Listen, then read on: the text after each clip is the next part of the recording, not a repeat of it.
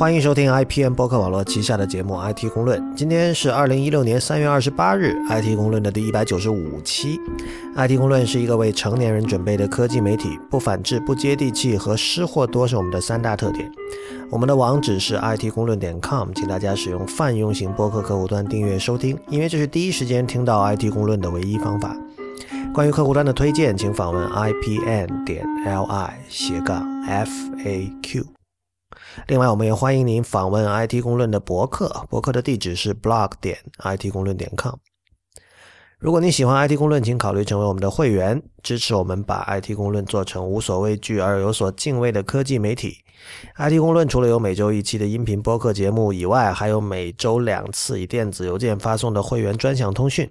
如果您对我们的会员计划感兴趣，请访问 IT 公论点 com 斜杠 member，IT 公论点 com 斜杠 M E M B E R。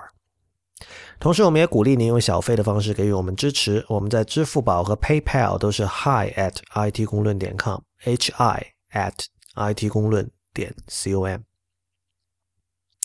那今天正式节目开始之前，我们先念几则听众反馈。在上一期的节目里，我们讨论了建筑。那么这里有一封是来自一位姓魏的先生，呃，这位其实是上次的两位嘉宾的师弟，他们都是在这个加州大学伯克莱分校建筑系读书的哈。魏先生是这么说的，他说：“Hi Lawrence，听了这期节目，说到建筑，很多问题感同身受。尤为触动的是节目中将 UI 设计和建筑发展历史进行了比较，比如说提到了建筑发展给 UI 设计带来的启示。”建筑经过文艺复兴到现代主义，再到后现代主义的发展，到了今天，其实是有明显的分化。其中两种极端，一种是查和哈迪德和 Frank Gehry 的复杂曲面，另一种很重要的回溯是以 Saul Fujimoto 为代表的 Primitive Architecture。他想象人类像鸟一样住在树上，追求一种与自然和人类本能的重新融合。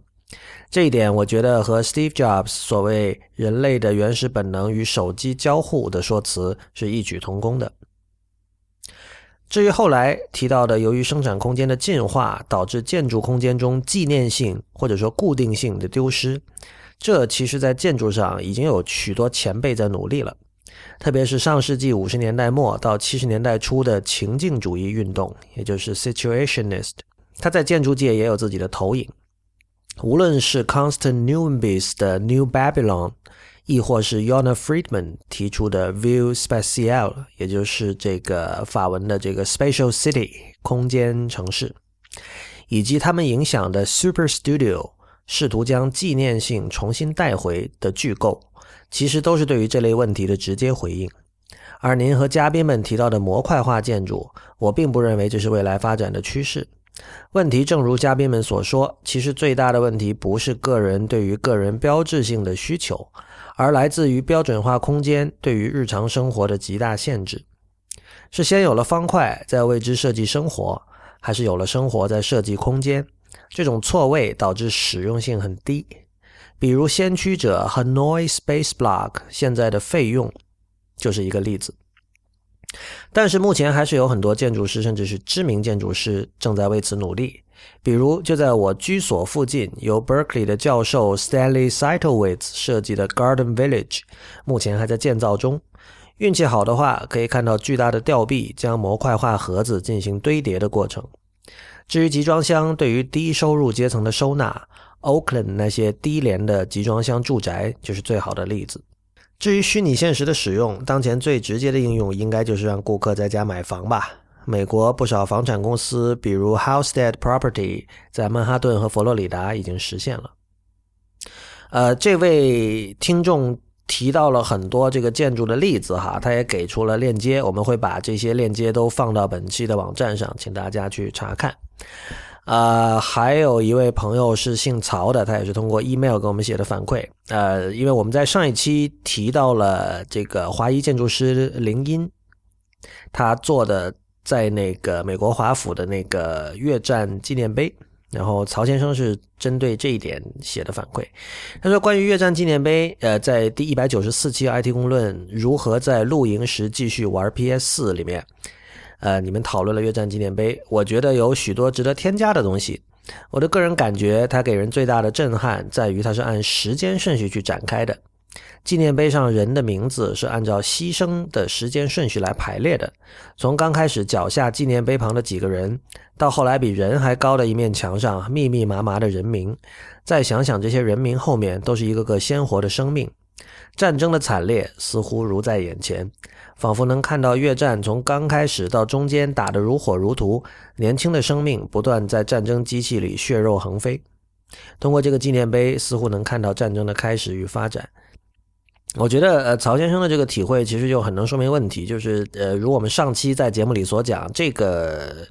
纪念碑跟一般意义上的纪念碑是很不一样的，就是它它不是大家可能想象一个说到纪念碑，大家想象是一个竖着立起来的东西，但这个林英的这个越战纪念碑，它完全是一个从外表看很低调，而且甚至是可以说很不起眼的一个形态。这个具体大家可以去，如果没听过的话，可以去听第一百四十九呃一百九十四期的 IT 公论，但是就。简简单单的是一面横在地上的墙，上面印了很多名字，就可以让呃曹先生有这样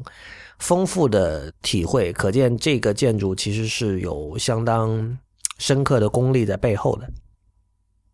好的，非常感谢这两位听众的反馈。如果您对我们的节目有意见或者建议的话，也可以写 email 到 it 公论 at ipn 点 li。好的，那我们开始今天的节目。今天有一位新的嘉宾，呃，你自己介绍一下自己吧。呃，Hello，大家好，呃，我是罗一文，呃，我之前在呃西雅图的 Amazon 工作，我所工作的那个 team 是 Kindle team，所以我过去几年做了很多呃 Kindle 在不同平台上的客户端。很高兴今天能够来 IT 功能。罗一文是我跟罗一文有很多缘分啊。呃，我们都在武汉出生，然后都在很小的时候就基本处于还是一团肉的那种状态的时候就去了深圳，然后我们都在深圳长大，但后来的人生轨迹就不太一样。但是现在两个人又 同时在湾区哈，你现在是做什么？呃，我现在在 Google 上班，呃，我依然是个程序员，然后我做的产品是 Inbox，就是 Gmail 的 Gmail Team 下面的一个产品。对，我觉得很多人可能比较羡慕你，因为你你做的这两个产品都是属于那种，你知道吧？就是直接跟用户打交道的产品。就你你跑出来跟别人说，人家说哇，是吧？就是会知道，而且很可能他们正在用你的产品。对啊，我做的产品主要都是 focus 在前端一点，所以我也很幸运可以做这种用户量比较大的产品。嗯。所以，呃，很显然，我们找这个大大家应该是，如果我们的老听众应该是比较有经验的哈，就是如果一个人现在正在做 Google Inbox，那他很显然是不能够谈关于 Google Inbox 的事情的。那译文以前是在做 Kindle 的，那很显然，我们今天的话题会跟电子书有关系，呃。是这样的，我们觉得，其实，在 IT 攻略里，我们讨论过很多关于电子书的话题。可能很多人也知道，我以前也做做字节社，是做跟电子书相关的一些东西。呃，我本人也一直很关注这个领域的一些发展。呃，但是有时候会有这样一种情况，就是你知道，很多写文章的人也是这样，就是你会觉得有一个话题已经肯定被写烂了，对吧？你想，电子书如果从 Kindle 二零零七年底。呃，推出那第一代的 Kindle 硬件阅读器开始算，我们把零七年算为这个这个新一代的电子书的这个革命的开端的话，那也已经很久了，对吧？嗯，已经，已经，已经，已经，已经快要十年了。对，所以那么大家都会觉得说，我们因为现在很多人就买电子书已经很正常了嘛，不像五六年前，可能大家会讨论说，哎呦，我这个我应该去哪家买啊，对吧？现在很多人可能已经在他们自己最爱的平台上已经买了很多书。就其实已经被绑定在一个个平台上了，就是这已经成为一件大家知道怎么做，不需要别人教，也不需要太多犹豫的事情。但是其实我猜想，很多人对于一本电子书是怎么被制作出来的，其实并不是特别了解。这个过程其实非常的复杂，可以说就是，呃，它它并不属于那种，比如说是很难的数学题或者很深奥的物理。这个研究问题不是那样的东西，但是它整个过程其实可以说相当的繁琐，牵涉了不同的工种，呃，不同的技能，然后也涉及到各种各样的 institutions，比如说出版社是一种 institutions，对吧？科技公司是一种 institutions，呃，作家经济，诸如此类的吧。所以今天我们请罗一文来上节目，我我跟他，我们我们一起吧，跟大家来剖析一下，这究竟一本电子书是怎么做出来的。所以我们直接开始吧。那个，我们我们应该从哪儿开始呢？如果是你，因为因为今天其实我们有个分工哈，罗一文是程序员，所以他对他他对于这个电子书的软件，也就是比如说我们用的 Kindle 或者像 iBooks，呃，诸如此类的，他会非常的熟悉。那我的话呢，我可能主要讲的是再往前的部分，就是当一本书被写出来之后，它应该以什么样的方式交付给呃。出版社，然后出版社以一种什么样的方式把它交付给像 Kindle、iBooks 这样的公司？对，所以呃，罗罗一文，我不知道你对于这个，我说我刚才说的后面这一部分，你熟不熟悉？呃，你说交付的这个部分吗？还是嗯，我我所我的了解主要是在于我们呃，像比如说像 Kindle，它会提供各种各样提供各种各样的呃工具，让呃让出版社或者是让作者直接。呃，上传一个电子书文件给我们，然后我们再通过我们的方式把它转成 Kindle 可以用的格式，然后呃通，然后再通过 Kindle 呃电子书阅读器或者是通过 Apps 来呈现给我们的用户。这个部分我稍有了解。OK，所以大家刚才听罗一文的说这个描述，其实大概应该有一点点概念啊，就是其实这里分成几部分，一部分就是我们最终用到的那个。电子书的软件，比如 Kindle 那个那个 App，我们下从从 App Store 下载的 App，呃，或者包括你买一个硬件的 Kindle，然后这里面那里面它它是一个单一功能的嘛，它不像那个 Tablet 和智能手机是可以干很多事情，它只用来看电子书，但里面仍然是有软件的，对吧？这是一部分，还有一部分就是说那个书的本体，就是一其实就是一个文本文件了，但是它的格式可能，比如大家熟悉的文本文件可能是 Word 格式，点 DOC 这样的格式，呃。还有就是，我相信大家多少都下过盗版电子书啊。盗版电子书很常见的一个格式是 PDF，对吧？所以当一般人想到一本书的时候，可能首先想一本电子书的时候，他首先想到那个文件格式是 PDF。但是呃，其实每一个不同的这个电子书的阅读软件，它都有自己的格式。虽然这个格式在底层基本上是统一的，比如说统称 EPUB 啊、MOBI 啊这些，但是呃。比如像 iBooks 和 Kindle，他们所用的格式其实都多多少少有他们自己的一个定制化吧。所以，呃，罗一文，要不你来介绍一下，像这个 Kindle 的格式，它用的是什么？呃，Kindle 的话，呃，如果你在早期的时候看 Kindle 电子书的格式的话，你可能会看到它是一个 AZW 的文件。呃，当然，呃，Kindle 的那个。Kindle 的这个阅读器就是早期的那种 e ink 的呃电子墨水的阅读器，它是可以打开 PDF 也是 cut，可以打开 TXT 的。嗯，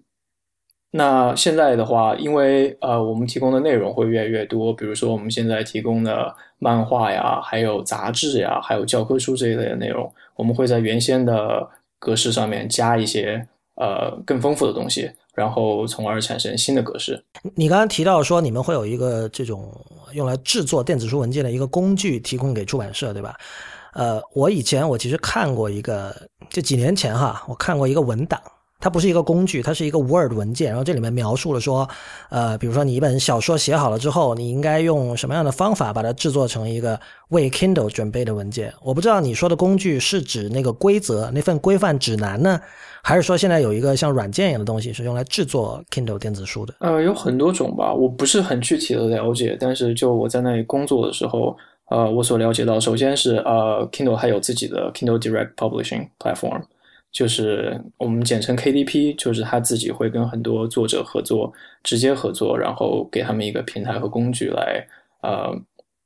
上传自己的电子书。那同时还有很多转码的工具。当我说转码的时候，就是相当于是转格式。比如说出版商会给你提供一个 EPUB 格式，然后你可以把它通过一个软件或者是一个工具把它转成嗯 Kindle 可以支持的模式格式这样子。嗯，对，其实转码这个说法就有点歧义，因为转码可能会让人想到是什么，比如说这个 UTF 八和 GB 二三幺二这些码，但它其实是转格式。对对对。后来说转格式，我觉得是是是更准确的说法吧。就是说，大家可以想一下，就是我我相信可能绝大多数的作者他交稿时候他用的是 Word，对吧？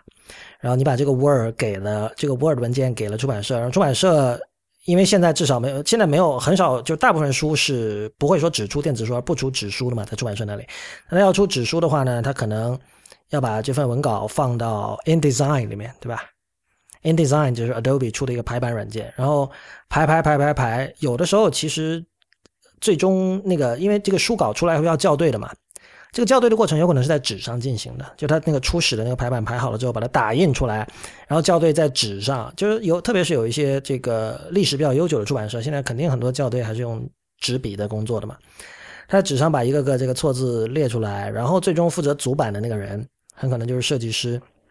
他再坐在电脑前面，面对那个 InDesign 文件，就把这些错字改掉。然后这里其实造成了一个情况，就是这个最终的。呃，就是 supposedly 没有错字的版本，它并没有一个纯文呃没并没有一个文本文件，它只存在于那个 InDesign 里面。就就是如果一个出版社它的习惯很好的话，他可能会想办法怎么再导出一份 Word 或导出一份 TXT 或者什么也好，然后他可能有一个专门的目录是用来存这些这些文件的，对吧？呃，但我相信这这首先这这些做法这些实践是没有标准的，就并没有一个什么。呃，什么机构来规定说，哦，你现为了适应这个电子出版的这个怎么说要求，所以我们的整个工作流程应该怎么怎么样？就算有这样的机构，就算有这样的规定，大部分出版社也未必会去遵循。所以这就造成一个情况，就是说，一本书它原始最原始的那个没有错误的版本，它的格式很可能是未知的。然后这个时候，比如说像 Kindle 提出这种要求说。你应该把你的这个文件转成一个像你之前说的 AZW，或者说 Mobi，或者说什么，呃，这里的情况就真的非常非常复杂。我觉得，因为因为很多时候出版社它要打交道的可能不只是亚马逊一家嘛，它可能也想在 iBooks 上。那 iBooks 它官方支持的，它主要支持的这个文件文件格式就是 EPUB。呃，平心而论，EPUB 可能目前来讲，它应该是属于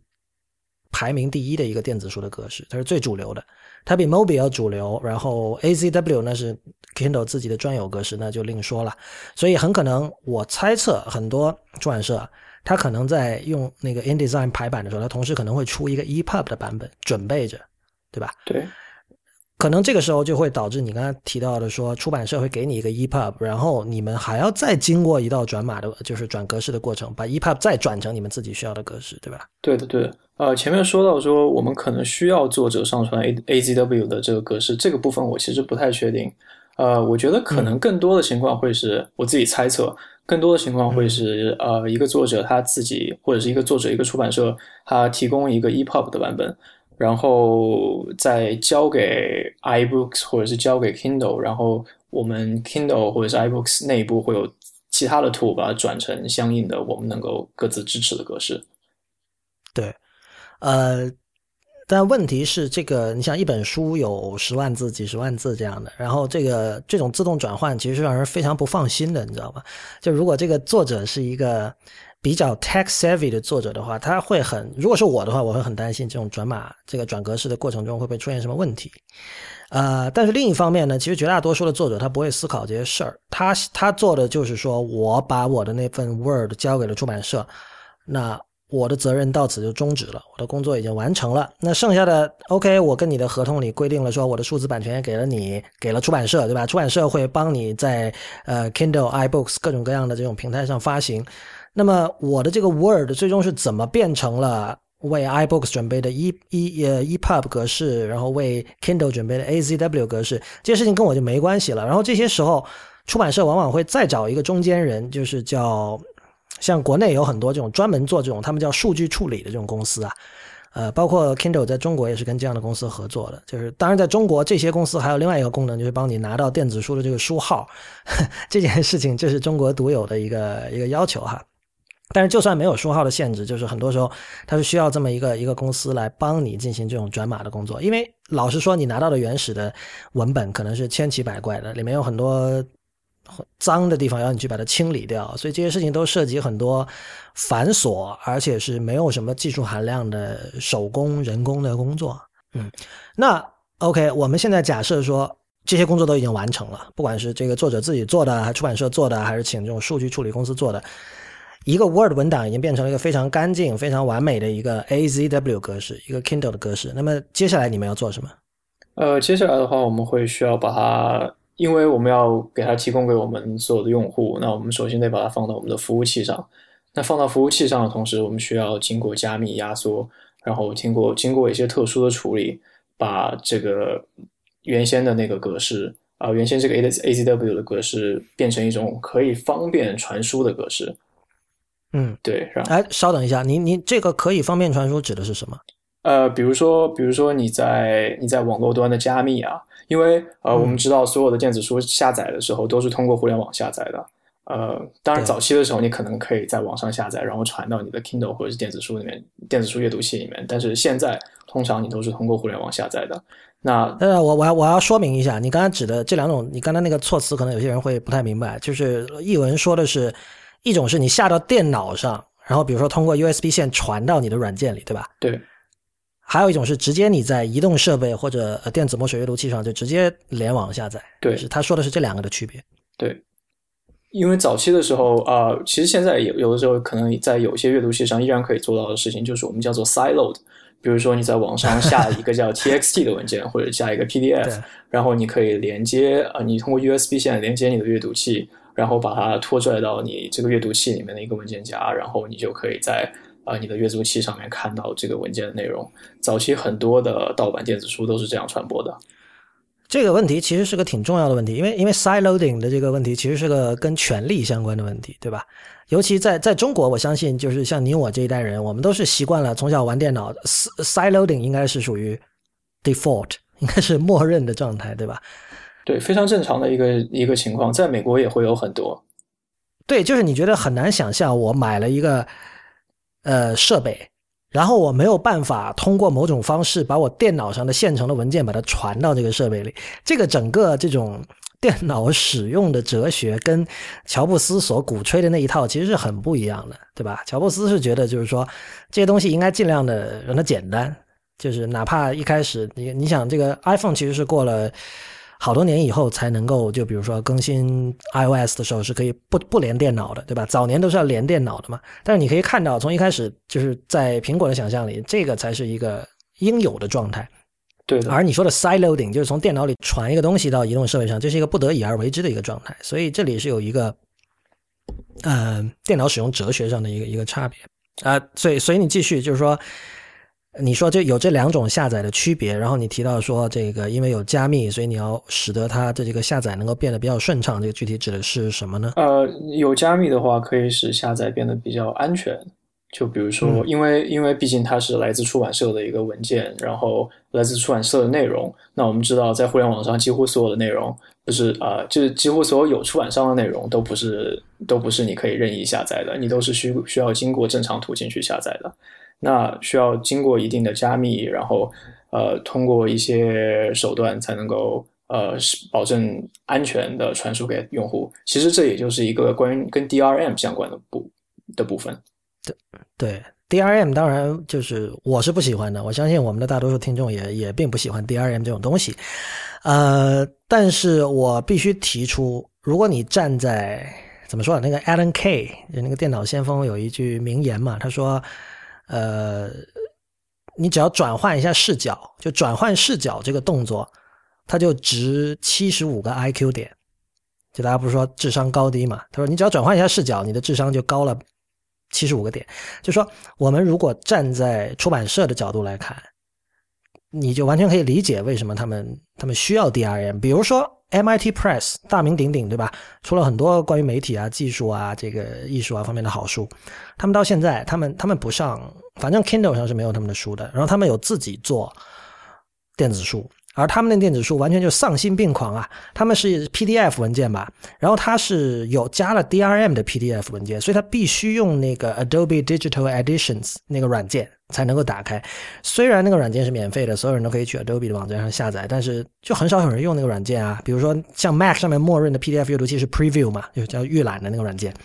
你如果在 MIT Press 的网站上买了一本 PDF，你用 Preview 是打不开的。我这我有一个朋友最近就是，哎，这位朋友还是做技术这个圈的，就他他就觉得用户体验很差。我买了一本书，我下载说怎么打不开啊？而且是个很奇怪的格式，它那个后缀名不是 PDF，你知道吧？嗯所以就 DRM 就会给我们带来这样的问题。但是呃，就如刚才罗一文所说，反出版社出的书就有版权的书，如果你站在出版社的角度考虑，呃，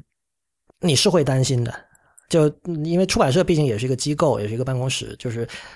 传统的办公室里所需要考虑的问题，你可能都要考虑。比如说，你可能要考虑说，我出版的这本书，由于在 DRM 方面做的不够，被人盗版了，会不会影响我的仕途？会不会影响我升职？可能很快我就要升官了，但是因为这个出了什么问题，对吧？这都是有可能的。所以，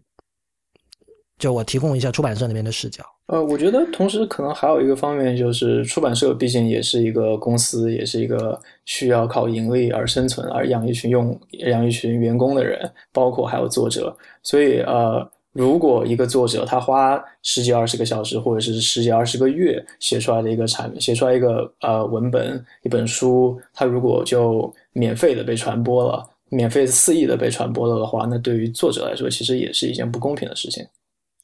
但是这个问题是这样的，就是说，呃，这这是一个经年累月的讨论吧，就是说，究竟 DRM 有没有使得盗版难度变高？我觉得其实你你很难 argue 说它有，你知道吧？因为现在其实你如果去找那些比较畅销的书，比如像什么 Thinking Fast and Slow。像呃，Jared Diamond，就是反正这种就是大家都说得出来的美国的那些 nonfiction 的那些书上榜的书，基本都是找得到盗版电子版的，而且一点都不困难。你不需要去什么看起来很令人起疑的俄罗斯网站上，你不需要去那种网站去下那种 BT torrent 文件，你可能就是在 Google 里一搜，可能第一页就会有一个 PDF，对吧？嗯，所以因为因为 PDF 它它怎么流出来的，就可能很多人不知道，有的时候其实它就是，比如说译者流出来的，比如说有一本书，呃，他要翻译中文版，那他很可能会提供最终的那个 InDesign 里设计出的 PDF 给中国的译者，那这那给中国译者肯定他要先给出版社，有的时候其实就是这个出版社流出来的，真的是有这样的情况的。还有的，比如说那个去图书馆里借来复印，然后扫描上传，这些都是有的。所以，就我我觉得真的很难说，呃，电子书的平台它加了 DRM 之后，呃，在多大程度上抑制了盗版？你觉得呢？呃，我觉得 DRM 的作用是给盗版这件事情增加增加难度吧。所谓的增加难度，就是说没有办法用这个软件的方式就批量的盗版了。对，就没有一种很容易的方式让你随便盗版。比如说，如果我传播一个 TXT 文件，那我可能就把它当做一个邮件的附件，就可以发给很多很多很多的人。但是因为 DRM，然后因为特殊的格式，呃，就是不同不同出版商或者是不同呃电子书软件的不同格式，它会对这件事情造成了一定难度，然后传播起来就没有那么方便。那当这个难度到达一定程度的时候，用户可能就会选择说，呃，为什么要花这么大的力气来做这件事情？如果我只需要花我可以负担得起的一部分价钱的话，来做这件事情。所以，嗯，我对 DRM 这件事情我不太，我没有一个非常明确的态度，但我可以理解它存在的原因。那么这里其实我们就可以过渡到这个 Kindle 软件本身这一部分了。我知道这是你当时在亚马逊做的工作。具体你是我们知道 Kindle 有很多版本啊，Kindle 是一个全平台的东西。它除了有自己的硬件，它在 PC、Mac，还有这个 Android、iOS 上面都有它的软件。那么你我不知道你负责的是具体哪哪一个呢？呃，我早期的时候，我最开始加入 Kindle 大概是在二零一一年的时候，我做过几个月的 PC 和 Mac 的客户端。呃，PC、Mac 的客户端是在。就是在 PC、Mac 上运行的，它现在在中国也可以被下载得到。呃，然后后来我做了这个不久之后，我就转到了另外一个新的项目，当时叫做 Kindle for Windows 8，呃，就是 Kindle 在 Win 八上面的一个客户端。呃，在那个时候非常有趣的事情是，呃，那个时候 Win 八还没有上市，二零一一年年底、二零一二年初的时候，Win 八还没有上市。所以我们当时相当于是一个早期的一个合作伙伴，和 Microsoft 就微软在合作这件事情。然后这里有个非常有趣的事情，就是当时和我们组合作的那个 PM，呃，就是产品经理是 Ben Thompson，就是现在 Stratechery 的那个作者。然后当时我们有很多的合作和交流。我不知道 Ben Thompson 有没有听我们的节目，我我我跟他私下在 Twitter 上有时候偶尔会说说话，那个把他的身份给暴露了。呃，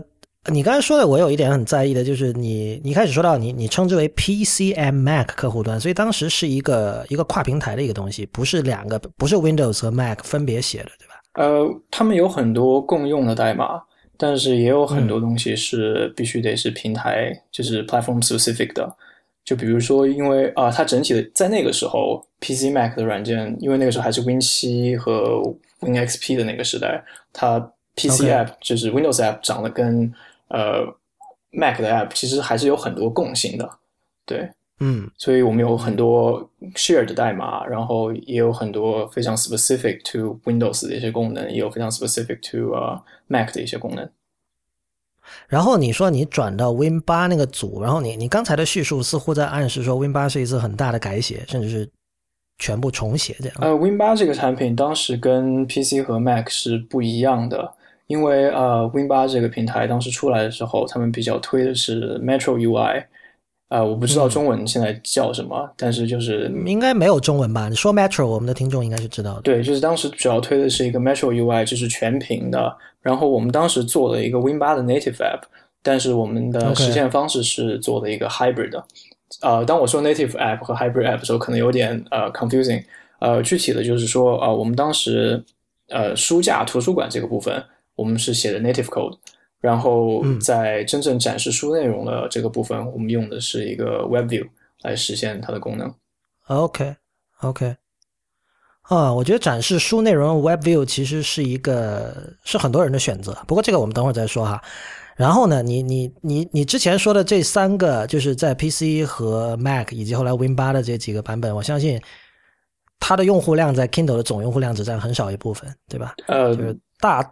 具体多少部分我没有办法知道，但是啊，我们因为是全平台，然后我所在的那个那个大组是叫 Kindle Cross Platform Kindle 跨平台组，呃，所以后来我又转有这么一个组，对，呃，我们后来又转到了，我后来又转到了其他的产品上，然后因为在 Win 八上我们用的是 Web View，然后用的是 Native，当时 Microsoft 提供的一个 JavaScript 的一个平台，所以我转到了 Web 组。然后接下来就做了 Kindle Cloud Reader 和 Kindle Instant Preview 两个产品。我靠，这个很前卫啊！那个，我们我们现在来说那个 Cloud Reader 吧。大家可能知道，所有的就是 Kindle 其实是有一个 Web 版的，就是它的网址是 read 点呃 Amazon 点 com。你买过的所有的 Kindle 书都可以在那里看到。也就是说，你只要有一个呃现代的符合呃 Web Standards 的浏览器，你就可以。正常的去阅读你的 Kindle 书，对吧？在任何地方。呃，对这个产品，其实它暂时还没有在没有支持中国账户。呃，这后面哦是吗？对这个还没有支持中国账户，但它有很多很多的原因。呃，它是一个 Web App，它支持各种现代浏览器，像你说的，比如像 Chrome、Firefox、Safari，然后 IE 十以上的版本。嗯，对。然后它同时也在 iPad 上可以在 Safari 和 Chrome 里面打开。对，我看了，不过那个 performance 似乎还是有点问题。不过你来说一下吧，因为可能 Cloud Reader 是是你有比较深度的参与的一个产品，你可也可以借这个产品来介绍一下，比如一个电子书软件是分成哪些部分，以及它是怎么工作的。呃，Cloud Reader 实际上当时最初做这个产品的时候，我没有我没有参加最初的那个部分，因为我是后来才加入这个 team 的。但是当初做的时候，实际上是。因为呃，亚马逊说你 Kindle 书是 buy once read everywhere，你买一次就可以在任何地方读到这本书，所以呃，出现在 Web 平台上是一个很正常的事情。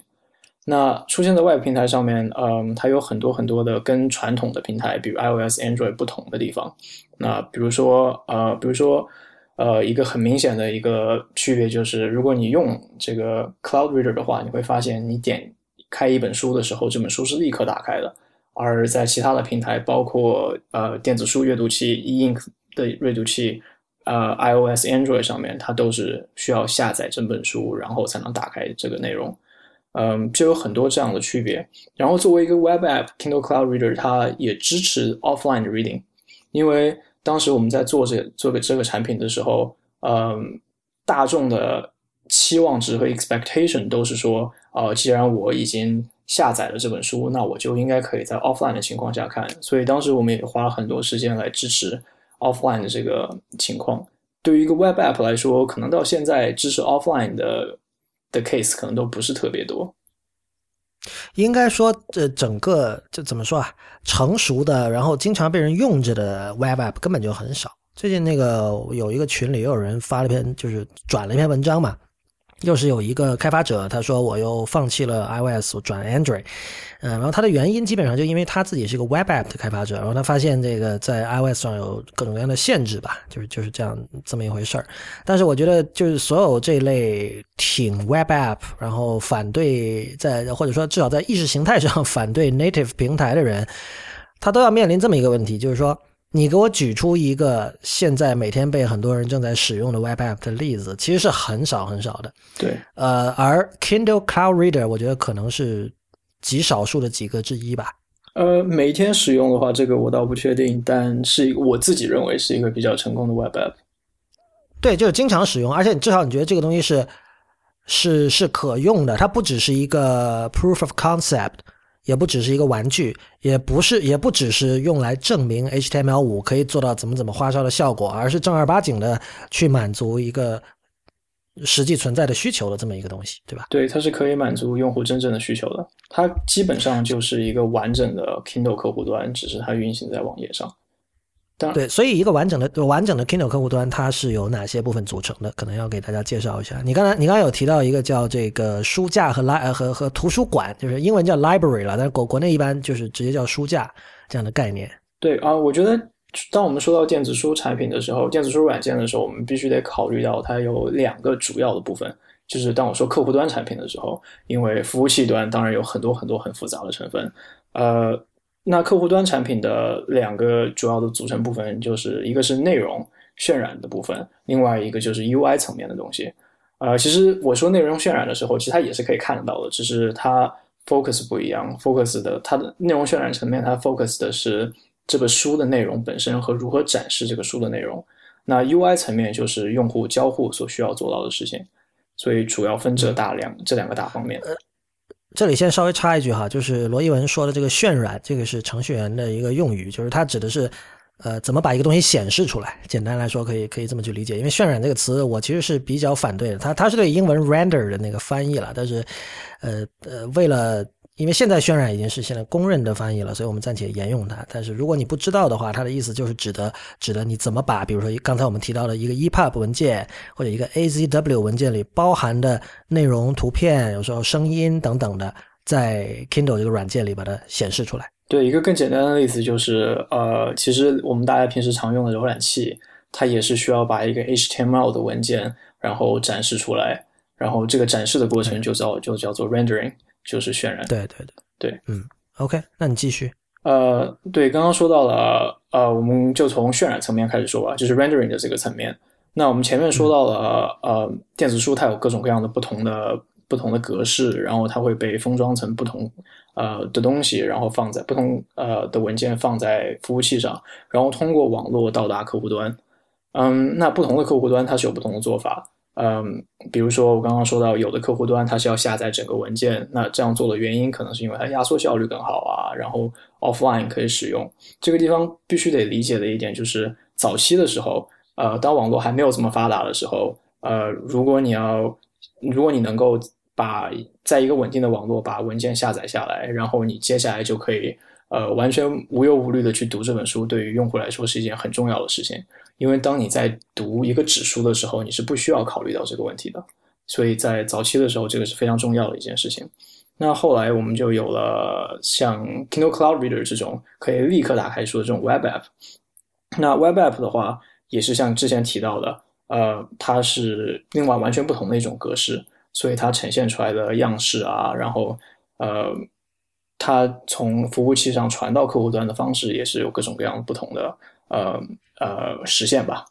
对，等一下，所以所以一本 Kindle 书，其实在服务器上是有两个版本的，一个是给 Cloud Reader 用的，呃，一个是给其他客户端用的。可以可以这么说，可以这么说。其实一本一本电子书在服务器上，它可以有很多很多个版本，因为呃，这个地方呃，我觉我相信你之前肯定也知道，就是当作者需要修改一个字啊，或者说呃，当出版商需要修改一幅图的时候，他会上传一个新的版本。然后这个新的版本，这是这是另外一种情况。但是因为你刚刚提到说，你说 Cloud Reader 用的是一个另外的格式，所以对，你知道吗？我是想，对对对啊，Cloud Reader 用的是另外一种格式的原因，是因为它需要对 Web 来做相应的特殊的优化。OK，对，所以那出版社要提供给你们也是两个版本吗？啊，没有，这个都是这个都是内部的，就是对于出版社来对于出版社来说的话，他们不需要知道这件事情，就是不需要知道这中间的复杂程度，这个都是我们可以用自己的技术方式来解决的问题。明白。刚才罗一文提到说，那个下载整个文文件和解压缩，就是可能有些人会觉得说，一本电子书能有多大？我觉得这个可能也是要提供一下一个这个一个基本的概念，就是现在，比如说你做一本电子书，如果里面有图片的话，你应该会希你，因为大家都会希望它支持这个 Retina 的分辨率，对吧？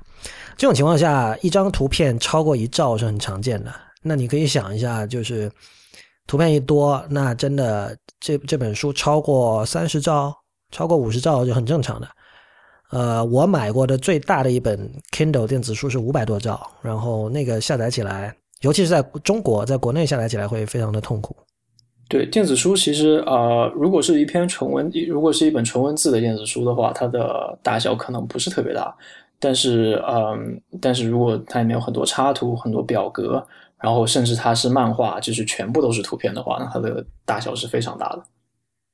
对，哎，对我刚我刚才就尝试着打开了，我在那个 Web Reader，就 Cloud Reader 里面打开了我说那本五本五百兆的书，确实如你所说，就是当当这个文件大小大到一定程度之后，你就会可以体会到刚才罗一文说为什么这种。在 Cloud Reader 可以打开马上读，和在那个客户端里，比如在 iPhone 上的客户端里，你要下载完才读，那时候区别就很大了。就像这本五百多兆的书，我哪怕在美国的话，你要下载可能也得要个。说老实话，Kindle 下载电子书有时候速度并不是那么快，可能也得要个多少，要一两分钟，两三一两分钟，对，对，一两分钟肯定得要的。最初的时候，Kindle 跟大家说，我们可以在六十秒之内把你的书送到你的你的客户端上面。但是因为我们在做各种各样的呃格式，就是当呃各种各样的书籍的呃应该怎么说呃就比如说杂志啊或者是多图的这种文件的时候，书的体积会变大，所以一直保证六十秒这件事情其实是比较难。而且根据网络情况，六十秒其实也是一个非常呃勉强的一个保证。哦，那我刚刚说到了，就是书有不同的格式，它可以它在不同的客户端有不同的展示方式。那其实如果你仔细想一想的话，呃，我们在平时现实生活中看到的纸书，它你买回来了之后，它都是已经排版给你排好的，它纸张的大小是永远不会变的，对吧？那如果在一个电子屏幕上面，哪怕你是横着拿手机和竖着拿手机。这个书的格书，它显示多少那那个屏幕里面显示多少个字，它可能都是有变化的。所以在渲染内容的时候呢，呃，屏幕的大小啊，对于很多很多排版的细节和算法，我们都需要经过很细致的处理。可以给大家说几个例子吧，比如说，嗯，当在英文中比较常见的一个情况就是，当你一个文字太长，然后一一个词太长的时候，需要转行，呃。如果你在早期看浏览器的时候，很多时候它转行就直接把这整个词给拿到下面一行了。但是如果你在看呃正常的一本纸质书的时候，你会可能看一种方式是，它会用一个横杠一个 hyphen 把它两个词给连起来。像这种事情在电子书的处理上面，在电子书排版的处理上面都是需要呃特别的计算来实现的。尤其是比如说你当你的字号发生这这件事情，其实如果是纸书的话，你可能在 InDesign 里就直接，因为是固定的嘛，像刚才一文所说的，所以你你你设计好就完了。但是这，比如说你在电子书里，只要字号一改。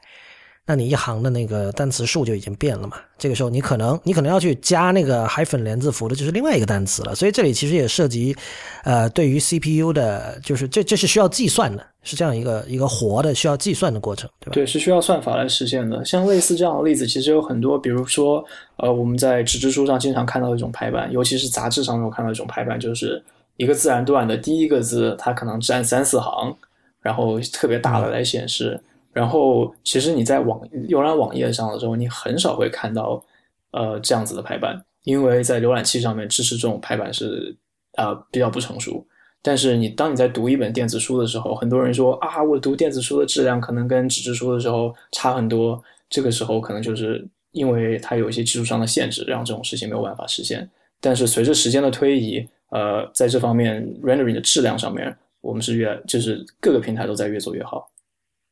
嗯，但我必须说一句，就是这个变好的速度是非常的缓慢的。呃，比如说你刚才提到的 Drop Cap，就是首字下沉，中文一般叫首字下沉嘛。这个的支持，其实我觉得就我很少见到，而且而且这里其实是涉及怎么说啊？就是你的那个电子书本身那个文件那里也要做处理，你得把它标记出来嘛，对吧？对，就是你得你得告诉这个 Kindle 软件，我的这个第一段的这第一个字要做成大大的，要做成 drop cap，这是这是等于说是出版社那边需要做的一件事情。呃，然后另一方面就是 Kindle，其实 Kindle 到现在都呃，现在有没有啊？就是它现在还是两强制两端对齐嘛，对吧？这是它最为人所诟病的一点。不过，不过，其实我我今天的目的不是为了说 Kindle 的在排版上好或者坏，因为我刚才讲了，大家进步的速度其实都很慢。就是如果你真的拿以前纸书的那种排版质量去要求电子书的话，现在就是大部分电子书其实都不能算及格吧？比如说，对于对于这个叫什么呃，sorry，那个叫什么啊，small caps。对对，对于叫 small，对于 small caps 的支持，就大家可能看指数的时候会发现，有一些字母明明是大写字母，但是它的高度跟小写字母是一样的。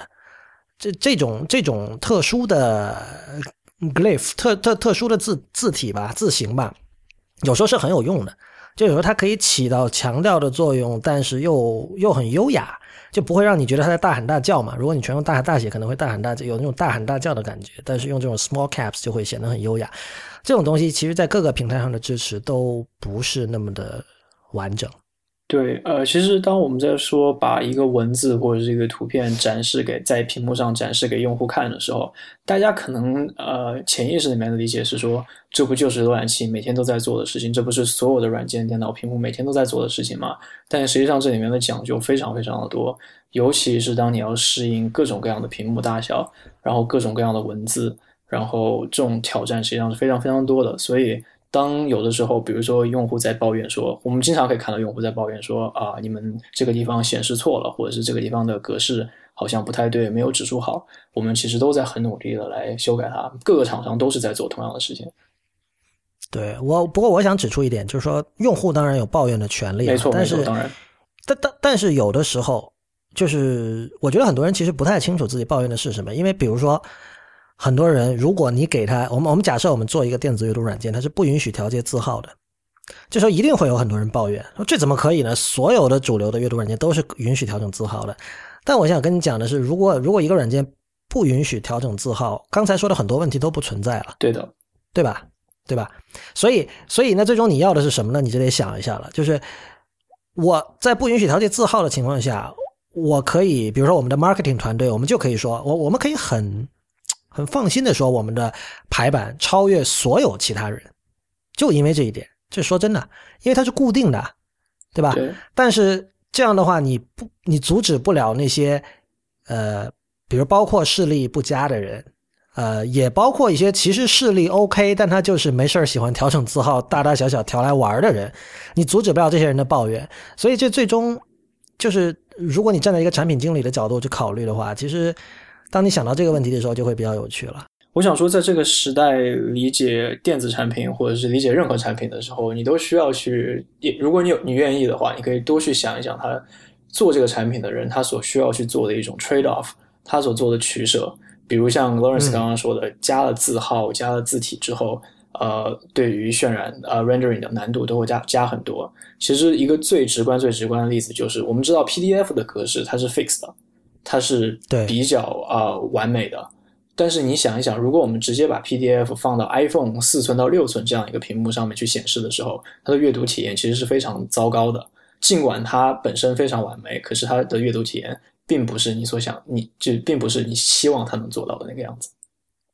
对，我觉得就是很多人确实在他在抱怨排版的时候没有没有考虑到这个问题，因为。呃，其实什么是设计？设计某种程度上说，它就意味着这个呃，不是某种程度上吧？设计其实就意味着这个东西我是由另外一个人帮你、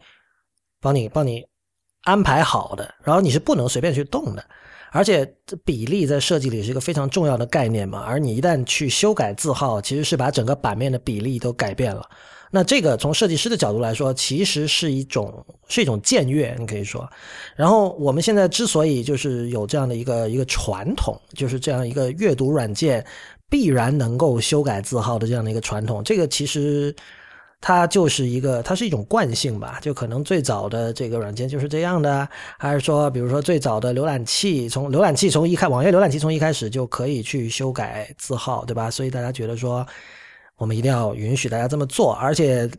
在互联网上，其实 accessibility 是一个很很重要的概念嘛，就是我们永远可以说，你你不应该，呃，因为某一些用户他有一些先天的原因。就没有办法去接触某种内容。这个先天原因包括，比如我是弱势人群，对吧？或者视力很差，或者就算不是弱势人群，你年纪大了之后，你的视力也会变差。你觉得能够放大一点字号是会舒服很多，对吧？但另一方面，我们要想的是，当你看一本纸书的时候，你没有任何定制化的东西可以做，对你没有选择的权利，基本上。对，然后，呃，我我可以把话放在这里，就是这种选择权利的缺失，使得。指数的阅读体验，就指数的排版嘛，不说阅读体验，阅读体验包含的东西太多了。它的排版会让你觉得好，其实就就是这么一回事儿。呃，这点我个人是非常同意的。就我仅代表我个人，我个人是非常同意这一点的。然后今天罗毅文说的一切东西，不代表 Kindle 或亚马逊的观点，对，都是代表我自己。呃，其实说到说到指数的时候，有一点啊，我想提到的就是，嗯，其实平台那个媒介本身。它对于呃一个阅读体验或者是渲染显示的一个效果也是有很多影响的。就比如说，很多人可能在 Kindle 上，很多 Kindle 用户可能都在呃 Kindle 呃电子墨水仪器上看过 PDF，尤其是那种很大很大的 PDF。当他们选择放大的时候，他们会发现说：“哎，我想移动一下的时候，为什么在 Kindle 上移动起来这么难？”为什么我每翻一页，或者是每移动几个格子的时候，它需要这么长的时间才能把它给显示出来？其实这就是硬件上的一个限制，因为硬件本身它是因为它是电子墨水，它技术本身是有一个刷新率的限制的，所以在早期的电子书上面，早期的一电子墨水阅读器上面，这个是是很难去优化到很好的体验的一个一个一个一个功能吧，对。你刚刚在节目开头其实也提到了，你们除了纯文字的书，像 AZW 这种格式，你们会还会支持一些比较特别的格式的书，比如像漫画什么的。这方面能不能也给大家介绍一下？呃，对我们呃，我们支持现在在日本支持的是日本的漫画，然后在美国也支持美国这里本土的那种漫画。那就是因为我刚刚说的，可能我不能说就是因为吧，啊，这里稍微重新 roll back 一下，呃，嗯，好，嗯。对我们是支持漫画的，呃，在日本我们支持日本的那种呃，正常我们平时会看到的漫画，包括合订本，呃，然后在美国我们也支持美国本土的这种英文漫画。那很多时候我们因为各种平台的局限，或者是呃，或者是其他的各种文档的格式的原因，我们会在阅读体验上做一些创新。比如说在，比如说在呃英文的漫画上面，我们会选择呃，我们有一个叫做 Panel Mode 的东西。这个 panel mode 在英文里面，它的它的意思就是格子，一个格子的一个阅读模式。也就是说，它的实际的阅读体验就是，当你在读一本漫画或者在读一本儿童书，呃，这类书籍的它的主要特点就是图片的篇幅很大，但是文字量很少。所以你想象说，当你在读一本呃图片很大、文字很小的书的时候，在小屏幕，你是阅读体验是很差的，因为你看不清楚那个字。如果你要看清楚那个图的话，那你可以选择说去把它给放大。那也可以使用 Kindle 的这个特殊的功能，叫做 Panel Mode，就是你双击那个文字，它这个文字会弹出来变大，然后方便你的阅读。然后你可以就是像你正常读一本书左右这样翻页来跳，不停的跳各种各样的格子。对，老实说，我觉得这个对漫画的支持是这样，就是这是一个很很遗憾的事情吧，可以说，就是说。因为，因为其实你在一个四寸甚至五寸的手机上看漫画，阅读体验不可能很好的。没错。然后，所以，所以作为一家电子书平台，你要去支持漫画，这是一个纯粹的商业上的考量。因为，比如说，我们知道日本是一个漫画大国嘛，所以全民都看漫画，所以这个市场肯定是在那儿，大家肯定是有这个需求。而且，而且，而且，漫画尤其有这个需求，因为我们知道漫画一套非常非常大嘛，有可能几十本书，对吧？那现在就。这不像以前了嘛？现在大家如果觉得能在电子设备上看，当然是一种很大的有一种如释重负的感觉。但是，虽然这个商业需求是完全合理的，但是你难免觉得，因为因为你知道，漫画的画师或漫画家，他是为了一个，他是针对一个固定尺寸、一张固定尺寸的纸进行创作的，没错，对吧？那么无论是比如说一开始，比如你在那种像什么《少年 Jump》这样的杂志上连载，还是之后出单行本，其实这个有一个前提，就是说你可以一眼看到一整页，而且你不需要它那个字号不会说小到你要你要你要凑近了才看，或者像你刚才说要双击什么才看。所以我觉得，像哪怕你到了那个怎么说，到了 iPad Mini 那样的尺寸，其实看漫画都 OK 了。但是你硬是要让人们在手机上看漫画，其实这是一个相当吃力不讨好的一种做法吧。我记得我在 Kindle 上唯一买过的一本漫画是在 Kindle 日本店买的，当时买的是就《进击的巨人》吧，就《进击巨人》最火的那那那一段时间。因为当时我纯粹只是想看一下 Kindle 是怎么解决这个漫画问题的，但是当时看到其实非常失望，其实它。那时候还没有你说这个功能，所以那时候我买到的其实就是一张张图片。呃，在不同的平台上面，它的体验它的体验是不一样的。如果你是在 iOS 上的这个体验的话，呃，对于日本漫画，我们在 e ink 上面它的体验是四格放大，就是你双击它的一个角落的话，它会相当于把一个一一个图片分成四个部分，它会四格放大，然后你可以左右来 navigate 它不同的格子。呃，在 iOS 上面，因为它的刷新率比较好。对吧？所以你是可以随意双击放大，然后左右扯动，然后你想读哪里读哪里。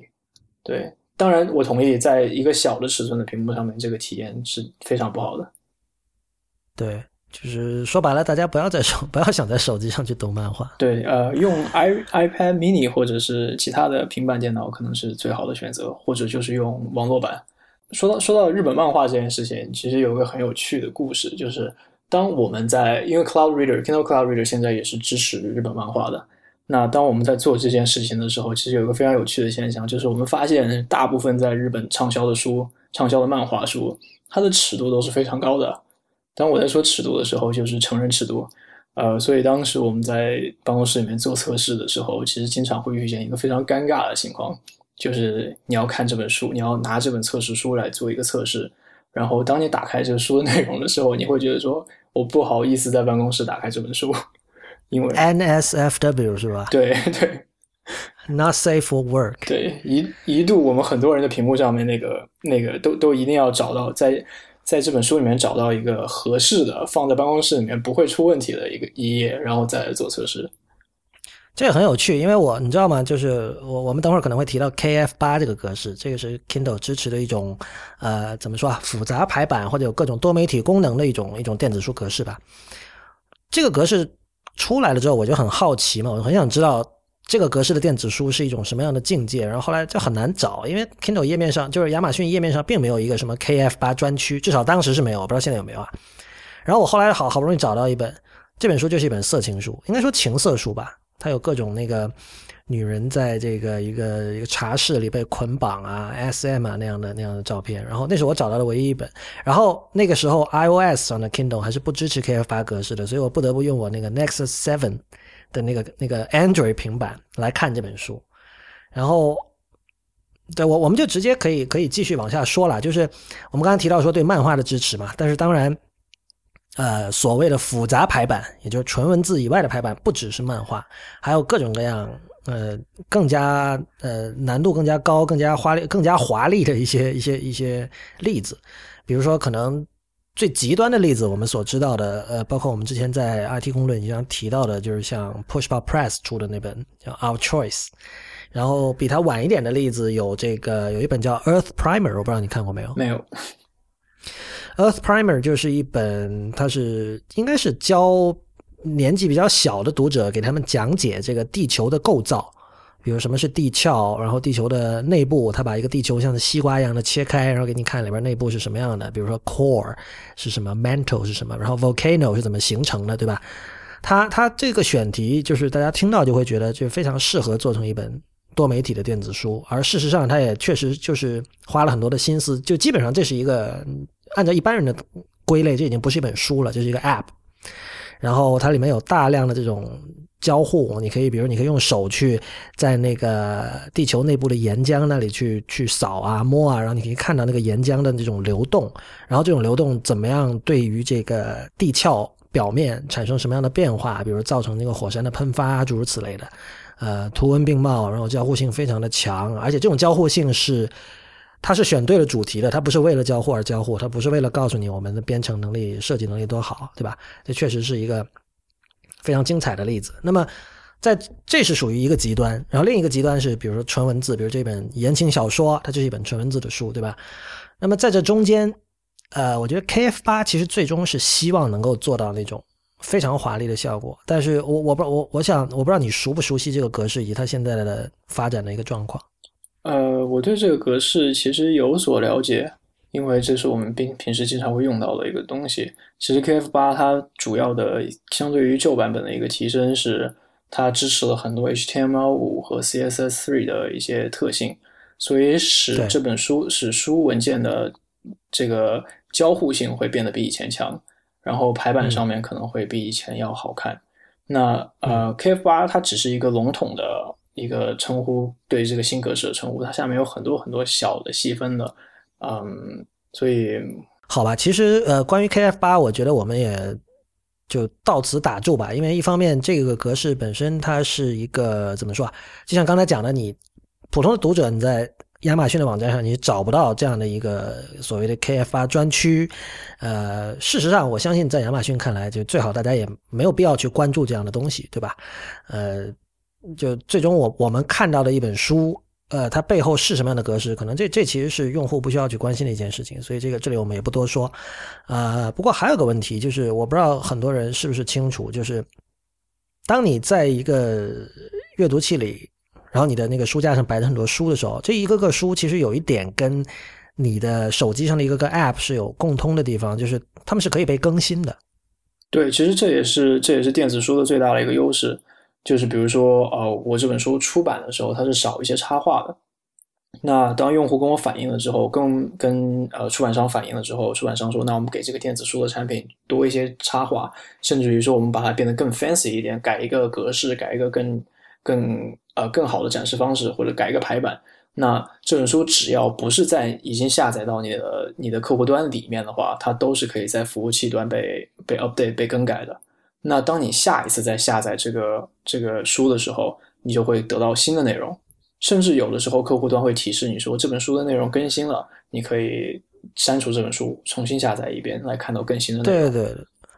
我遇到过这种情况，当然就是比如说在这点在 iBooks 里会做得好一点，就 iBooks 整个让你它在视觉上做的跟 App Store 就很像，它会有专门一个 Update，对吧？有更新这么一个区域。呃，以前我们做字节社的时候，字节社也有这么一个区域，然后 Kindle 它没有这样一个区域，它就有时候那个书上面会有一个小的像角标一样的东西提示你有的更新，就是这样。对，大部分不过我必须指大部分的时候这件事情其实是对于用户来说也是不太需要被知道的。因为啊，我不知道大家读书的方式是什么样，但是我的理解是，更多的时候，你可能呃，你的账户里面有大概五十本书或者是二十本书，你实际上在读的就那么一两本书。那不在你本地的书籍，其实都是在云端。那在云端的话，它各种 update 对你本身是没有影响的，所以实际上这种情况出现的概率是非常小的。不是，而且而且就算是比如说你已经下载了的书，然后它提示你有更新，就。我我记得早年有很多人会问说，我希望像软件一样有一个 这个 release notes，就是告诉你具体哪里改变了。但是这个很多时候不太现实，因为就是说你有时候他可能只改了几个错字，对吧？对。他他他有没有必要告诉你呢？就是当然我知道软件人的想法一定是所有的。任何东西就必须要留下记录，然后一定要有 documentation，对吧？否则之后的维护会变得非常的困难。呃，但这样一种思路，其实在这个书籍的更新上是很难很难复制的，因为呃，就像以前，比如在纸书的纯纸书的时代，也有所谓的第二版、第三版，对吧？然后每一版的时候，特别是有些教科书，对吧？它每一版这个知识每天都在更新嘛，然后可能它过了五年再重新写一本。比如编程的教科书的时候，它需要增加很多很多内容，对吧？呃，这种情况下，可能你你你会需要大体的在前言里，或者比如说新呃第二版序里面会讲一下，但是一般来说不会特别细致的说。但是如果有的像比如散文集这种东西，然后出了第二版的时候，可能作者只不过是把一些他那个时候看着不顺眼的句子给他稍微挪了一下，修改了一下，对吧？而且。如果比如一本散文集是在一九九零年代出的第一版，然后到了二零一二年要出第二版的时候，二零一二年的这个作者他已经不再是一九九零年代那个人了。就当年他觉得看着顺眼的句子，可能在二零一二年他看的会完全不顺眼。所以这个时候怎么说呢？就是所有这这些改动，很多时候其实是相当的 arbitrary 的。它不像软件的更新，它背后一定是有理据的。呃，可能是产品经理和程序员和老板开会之后的结果。对吧？他们是有一个决策的过程，然后他做一定的改动，一定是有道理的。但是书的更新，很多时候，除非你是比如说研究这个作家的学者或者什么，其实对于大部分人来说，并不是那么的重要，对吧？对，而且呃，而且大家就像我们刚刚前面提到的，当你出版一本书，让他把它从一个呃作者那里改版的版本，然后再传达到呃一路传达下来，传流到呃出版商，然后最后到电子书的出版商分发者。然后最后到你的客户端，这是一个很漫长的过程，所以这中间所要，所以当你看到一个书有错字，你可能明天回去看的时候，你可能它还会有错字，你隔两天下载下来，删掉再下载下来，它还会有错字，这个时候你就可能你就需要理解说，这中间所有的更新都是需要花时间的，就跟所有的软件更新也是一样，因为这毕竟是人再去手动再去做的一件事情。对，而且但还有一个原因是，呃，在书这一块整个工具链条是非常的不成熟的，而且也是缺乏标准的。比如说，在软件软件的这个整个的呃版本控制啊、更新管理啊，是有应该说有很多套不同的工具嘛，对吧？比如像什么像 Git，是吧？对，呃，像很多人用 GitHub，就这这都是软件工程师们是多多少少是有共识的一种东西。但是如刚才罗毅文所说，你一本书如果要更新，首先，你要找到原来的这个作者，跟他讲清楚这件事情，可能就要花一定的时间了。然后你要等他做决策，说我愿不愿意合作，愿不愿意参与这样的事情。然后最终你用他没有工具链，他被作者很可能不知道什么是 Git，然后也没有一个现成的。就像我一开始讲说，可能原始的电子版的这个没有错字的版本是 InDesign 文件，那这个作者。就算一个作者是一个玩电脑玩的很溜的人，你也很难保证他的电脑上一定有 InDesign 这个软件。所以这里就牵涉很多很多的问题，所以这个这个工作会变得非常的困难，而且很多时候就是大家就从出版社的角度来说，会就觉得做这样的事情很入不敷出吧，就是对。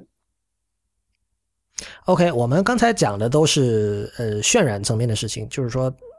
这本书最终呈现出来它长什么样。它的排版怎么样？然后它用什么样的字体，用什么样的字号，然后等等等等。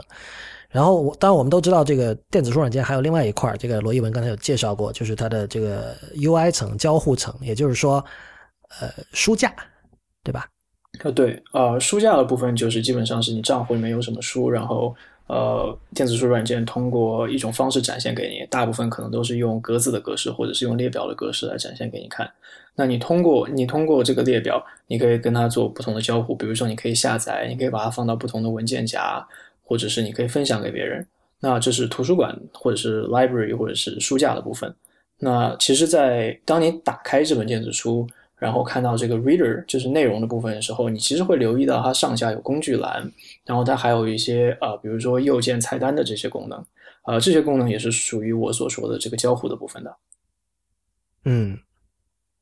所以，所以这一块你你当时在做这个 Kindle 的时候，有遇到过什么比较大的挑战或者比较有趣的经历，可以可以跟大家说一下吗？我觉得，嗯，挑战的话，其实真的就不是特别多，但是呃，有趣 对，因为怎么说吧，就是当我作为一个程序员，我觉得大部分的程序员到都都是这样子，就是当你需要做一件事情的时候，可能你的 PM 已经帮你把需求给 define 的非常好了，他可能你的 PM 到你这来说是好，我们今天要加一个。搜索的功能，那你所需要解决的挑战其实是跟其实是跟电子书格式本身可能是没有太大关系的，对吧？对对，呃啊，你别说啊，你说到搜索的话，搜索在早年并不是那么容易做的事情哦。对，早年的移动设备的性能来讲，呃，对，所以呃，搜索方面，其实我们可以可以稍微展开说一下搜索这件事情，就是因为我们知道 Google 做搜索的时候，它是需要把这个整个互联网给 index 一下，就是索引一下。对，那其实作为电子书的话也是一样，因为电子书。它就是有很多很多的内容，比如说你要 search 一个词，如果你是你只是单纯的从这个文件的，比如说二十万个词里面搜索两个词，或者把这个词出现的两百个两百个地方找出来的话，实际上是一个非常大的工工程量。那对的，这点可能很多人很多人没有办法理解的一点，就是其实电是电子书，其实它它是什么？它无非就是一个非常大的文本文件，对吧？对，所以当你在做这件事情的时候，你是需要，就是当我们为了提供给用户一个更好的用户体验的时候，我们是需要在这上面想很多很多办法的。那想出来的它这个解决方案，我可能不不太能仔细的说，但是呃，它所它的 output 可能会是一个附加的。一个内容加在这个电子书本身的文件上面，这就是之前我们提到说，当一本电子书它从它从出版商那里传到亚马逊的服务器上之后，我们可能会需要去做一些更多的 processing。除了加密以外，我们可能会给它加一些更多的内容相关性词条，或者是呃特殊的 tag、特殊的 metadata 来告来说一下这本书里面特性，甚至于呃关于 search 的一些索引啊，还有其他相关的东西。对的，我记得在 iPad 一代刚出来的时候，二零一零年的时候，那个时候其实那时候 Kindle 已经有三年了嘛，但那个时候你要在比如像一代 iPad 那种性能上要实现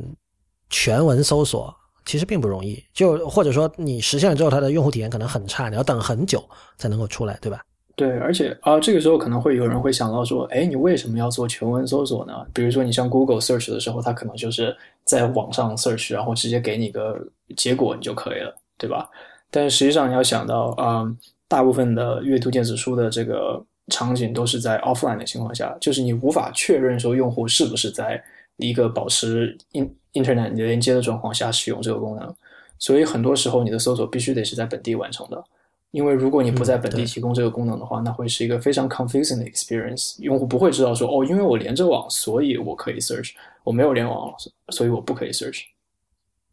对，而且而且用户的默认期待一定是我这个书已经下载下来了，凭什么要联网才能够搜索？而且而且搜索一本书里的关键字，其实我认为这是呃被低估的一个电子书的一个最大的优势之一。对吧？没错大家经常说到的电子书的优势是说，呃，轻便，没有重量，可以一个带好多本，这这些固然都是了。但是这种检索其实是非常非常重要的，因为很多时候你的脑子里可能记住了，真的就是某一段话里的某两个关键字，你你就搜就可以搜到。比如我我我我很喜欢的那个美剧叫《Seinfeld》嘛，那么《Seinfeld》里面我很多对白我是记得的。然后有时候我想知道这个对白是哪一集的，因为刚好有一个网站叫 s i n f e r s c r i p t s c o m 它是把它的所有的剧本每一集的剧本都放上去了。所以我每次要搜的时候，我只要搜那个去 Google 搜那个 site 冒号 s i n f e r s c r i p t s c o m 然后我搜关键字，我记得两个字，马上我就可以找到是哪集。这个对我非常非常有用。其实书有时候也是一样的，尤其是呃，因为我经常要写东西，有时候写东西我我是我需要引用书里的一段话，这个时候这个全文搜索功能是非常重要的。对，其实我们当当我们说到这里的时候，其实我们可以看到过去几年和电子书最开始的时候，在交互上面已经有很大很大的区别了。嗯，如果你回去想最初的时候，电子书的一个整个的交互体验是在模拟你在物理世界中交互的一个体验。比如说电子书，它除了展示内容以外，它会给你提供做笔记的功能。它会给你提供加书签的功能，它甚至会告诉你，呃，你现在读的这本书的第几页，就是页号，甚至于是百分比。实际上，这都是在模拟一个一个真实物理世界中你读书的一个体验。但是，如果你仔细的看过去 Amazon 或者是 iBook 或者是其他的一些电子书厂商所做的事情，他们实际上已经在。功能上面做了一些突破，来创新，来给你提供一些在纸质书上无法提供的体验，比如像你刚刚说的所说的 search，然后还有就是像呃 Amazon 前几年推出一个功能叫做 time left to to read，这个功能就是说它给你大概判断一下你读完这个章节或者是读完这本书还需要多少时间。其实这对于很多人来说，他他在读纸质书的时候，我不知道别人的读书习惯是怎么样，但对于我来说，有的时候我会大概有一个概念，就是说，哦，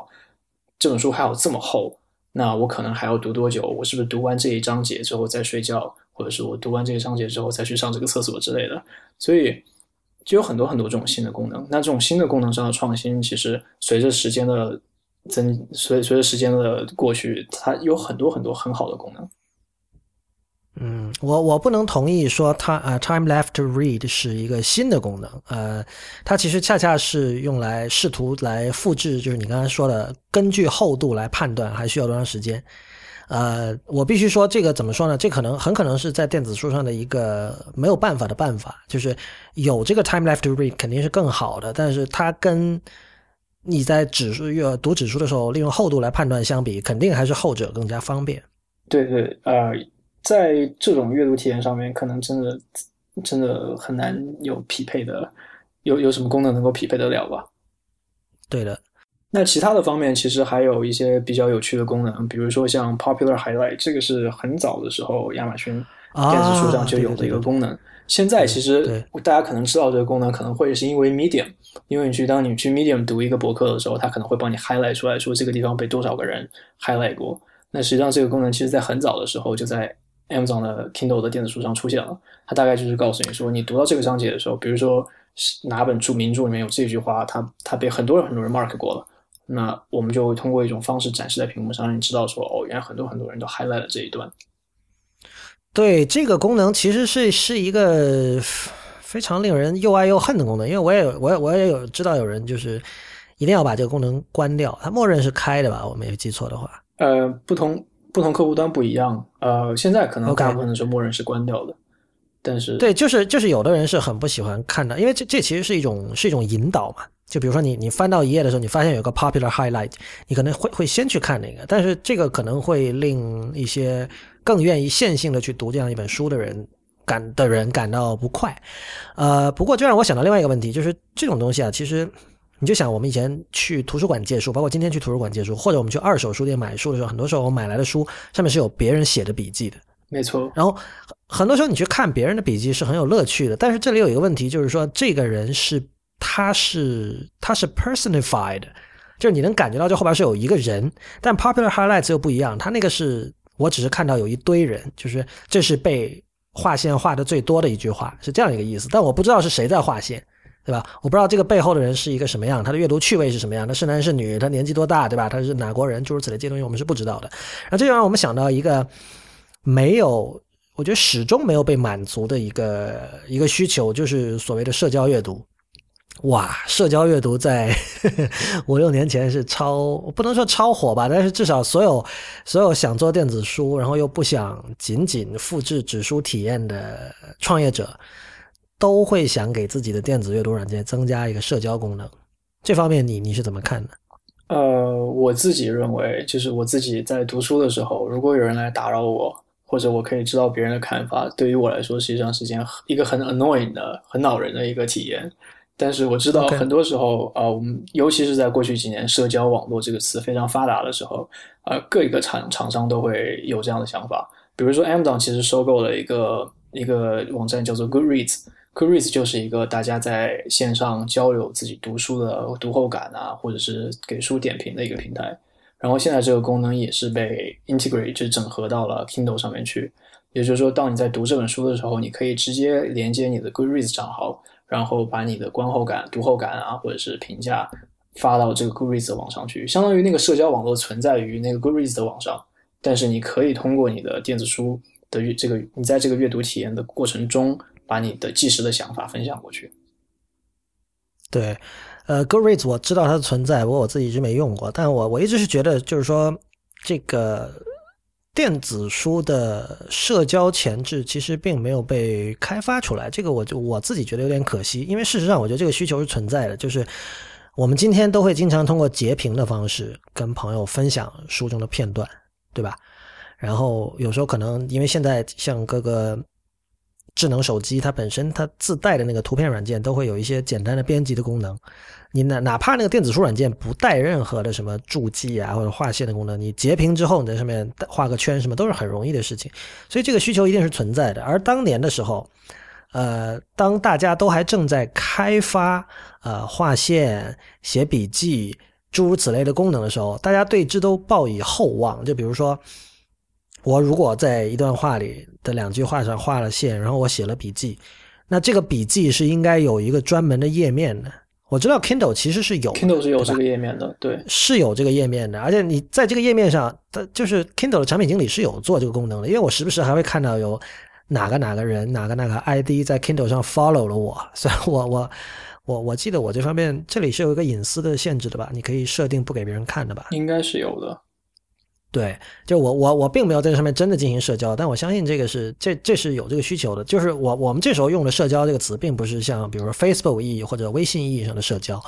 而是说可能你就有三个你特别信任的朋友，或者阅读趣味跟你特别接近的朋友，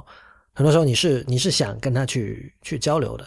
但是我后来发现，其实是罗艺文你告诉我的一个我之前不知道的 Kindle 的功能，在这方面。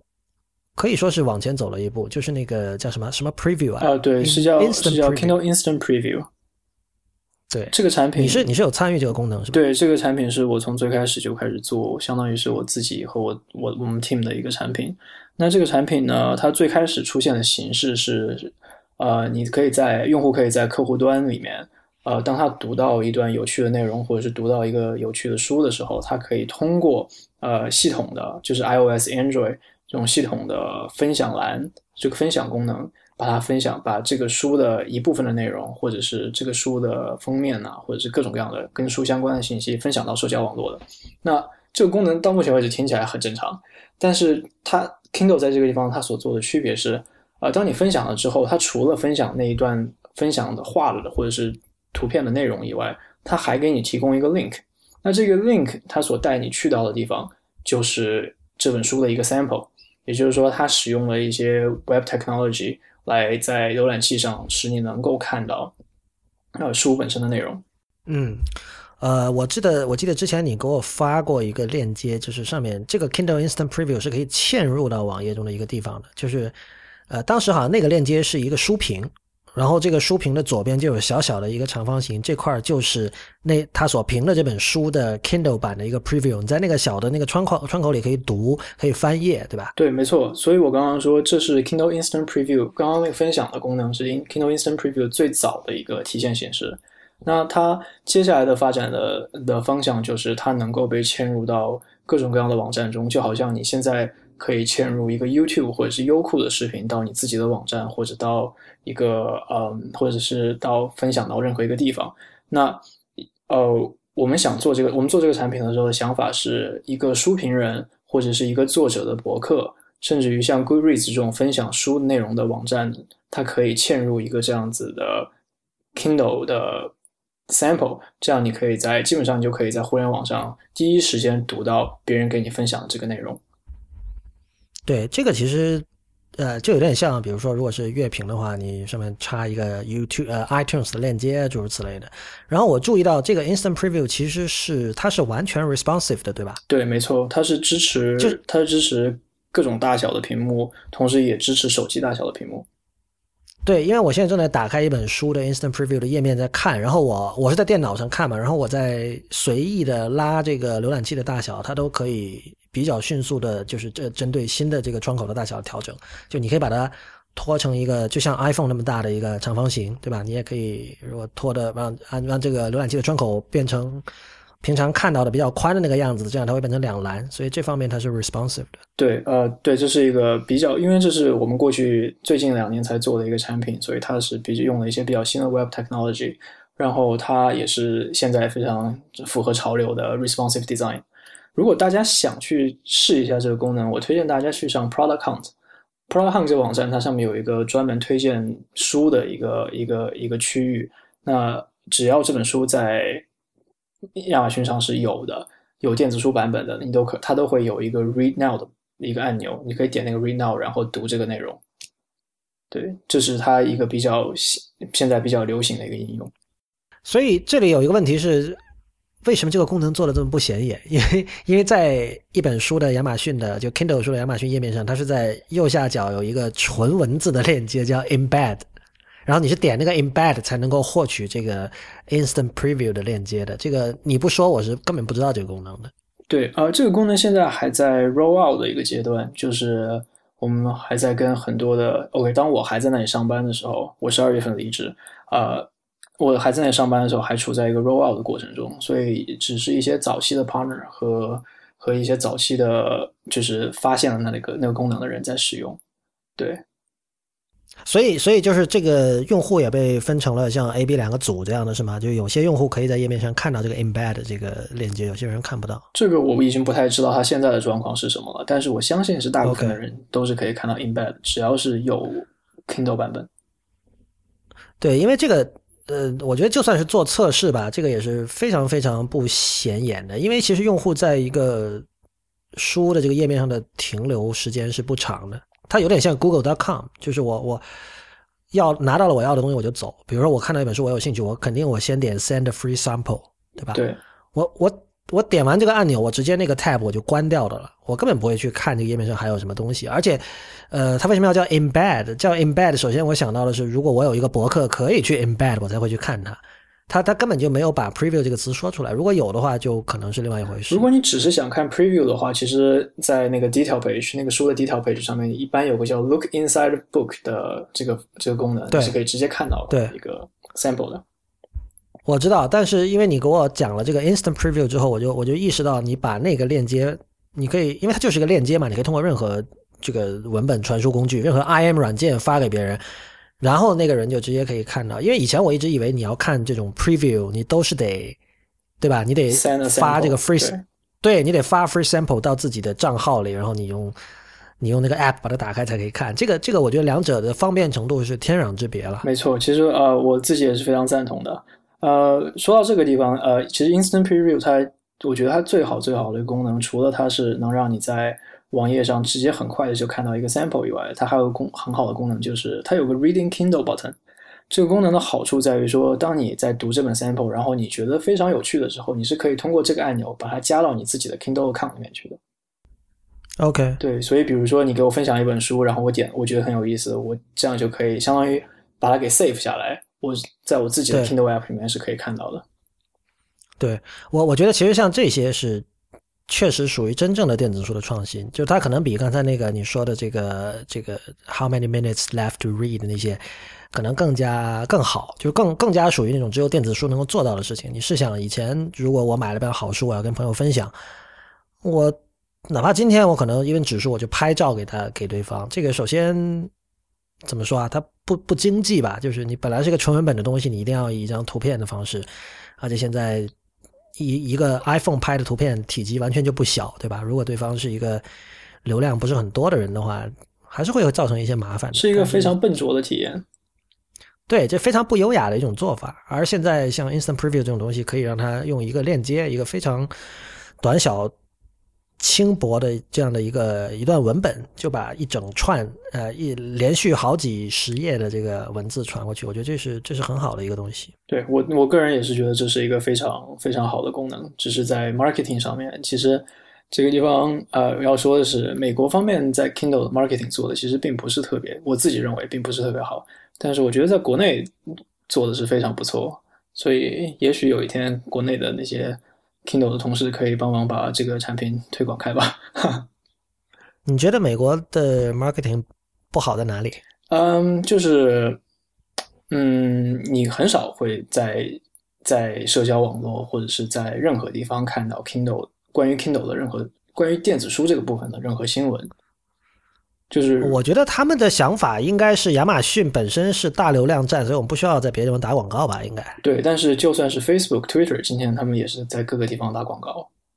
然后，尤其是当像我现在，我我个人认为是电子书实际上是在跟各种各样的媒体在竞争用户注意力的时候，如果你不去做一些推广，不去做一些相应的 marketing，你实际上是很难提醒用户说，其实你还可以有看书这个 option 的。OK，对，所以就确实 Instant Preview 是个好东西啊。就还有什么类似的这种，就是你觉得确实是只有电子书才能做到的东西？嗯，Amazon 在去年推出了一个叫做 Wordwise 的功能，呃，我不记得是去年还是前年。这 Wordwise 这个功能啊，其实就是生词提示，中文叫做生词提示，就是尤其是当呃很多人在读外文书的时候，读英文书的时候，他会遇见一个单词。然后你很难，就是你当时不知道它是什么意思。那你常规的做法可能就是去查字典，去看到这个字典里面给它的翻译是什么，然后再回来读这本书。这是一个非常 disruptive 的一个 experience。那 Wordwise 这个生词提示这个功能，它所要给你做到的事情，就是它希望能够在你读书的时候，给你一个非常 inline 的一个 experience，告诉用非常简短的词句告诉你所告诉你这个。很难理解的这个单词，它到底是什么意思？你说的这个不是查字典是吧？我说这个不是查字典，对。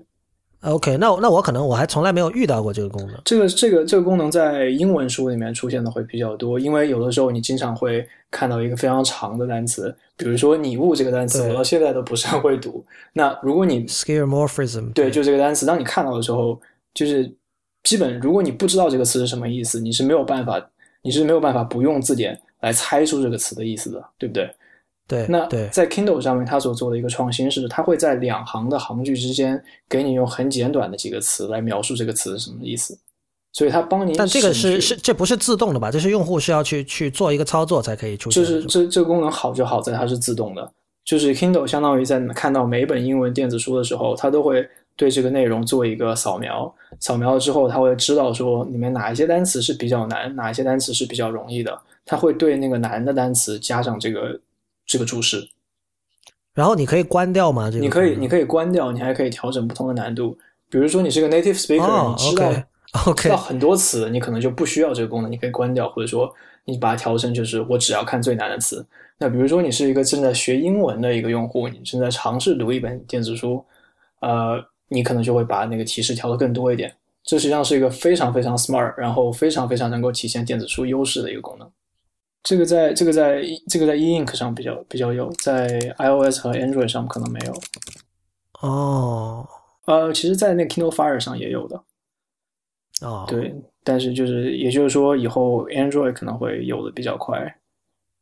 OK，对，就是 Kindle Fire 毕竟是 Android 的那个产品嘛，就是它是基于 Android 的，所以哦，有的 Android 上有的，对，但是它默认是关闭的。好吧，那我们刚才提到，就是说，如果从零七年 Kindle 面世算起，现在电子书已经差不多十年了哈。就是更早的，像 Palm Pilot，在那上面看书就那就不说了，那那暂时那是史前史了。呃，现代的电子书史差不多有十年。那站在二零一六年来看，你觉得还有什么是你作为一个读者觉得特别不满意的？嗯，作为一个读者的角度来说的话，就是。有一件事情可能是永远都没有办法满意的，就是说，我想找到这本书，它不一定会有电子书的版本。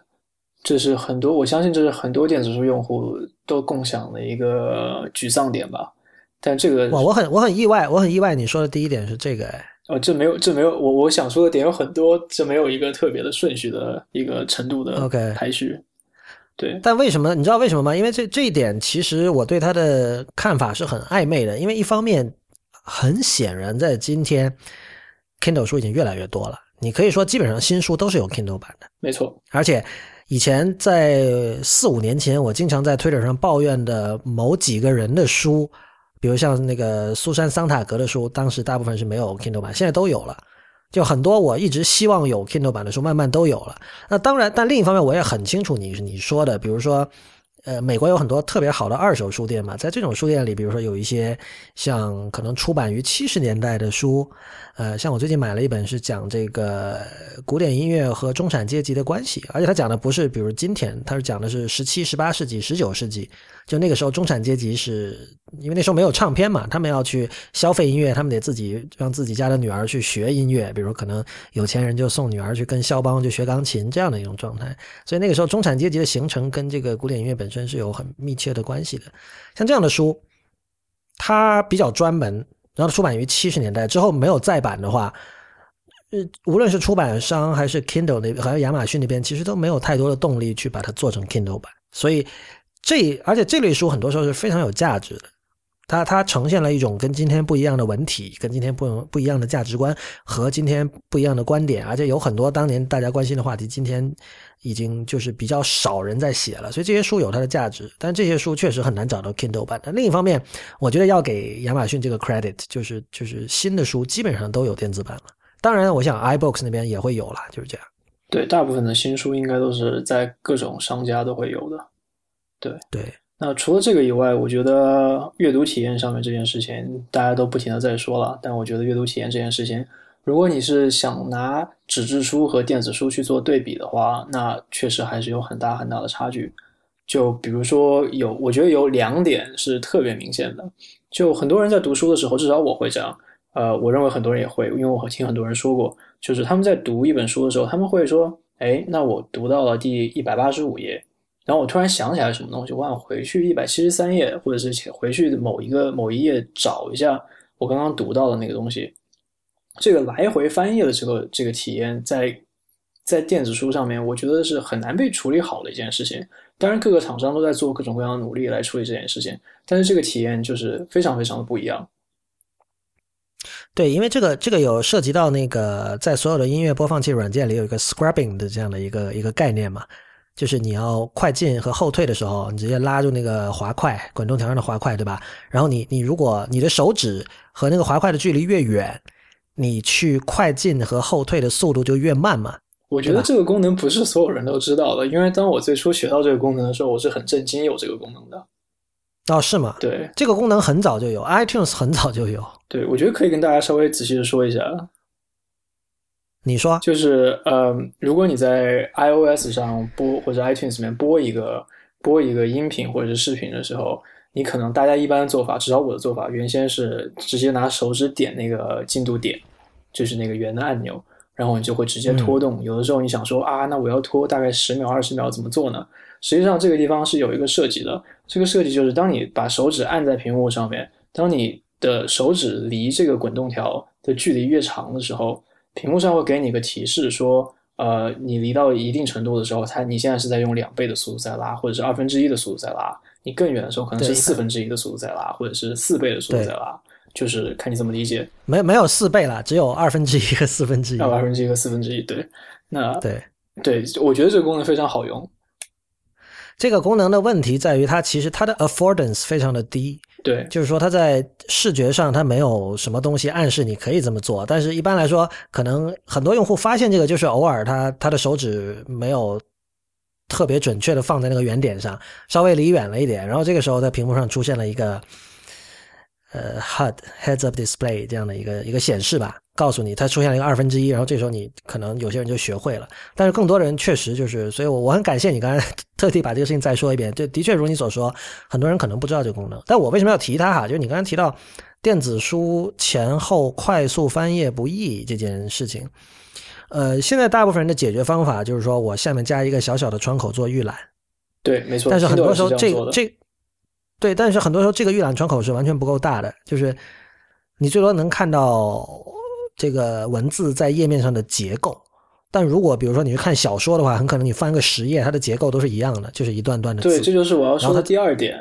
就相当于是我要说的第二点，就是你在读电子书的时候，你缺少一个 visual checkpoint，就是很多人是靠视觉、靠排版来记忆一本书的内容的，在电子书上，因为你屏幕小，或者是你屏幕空间有限，然后文字又多，你每页其实上是长得是一个样子的。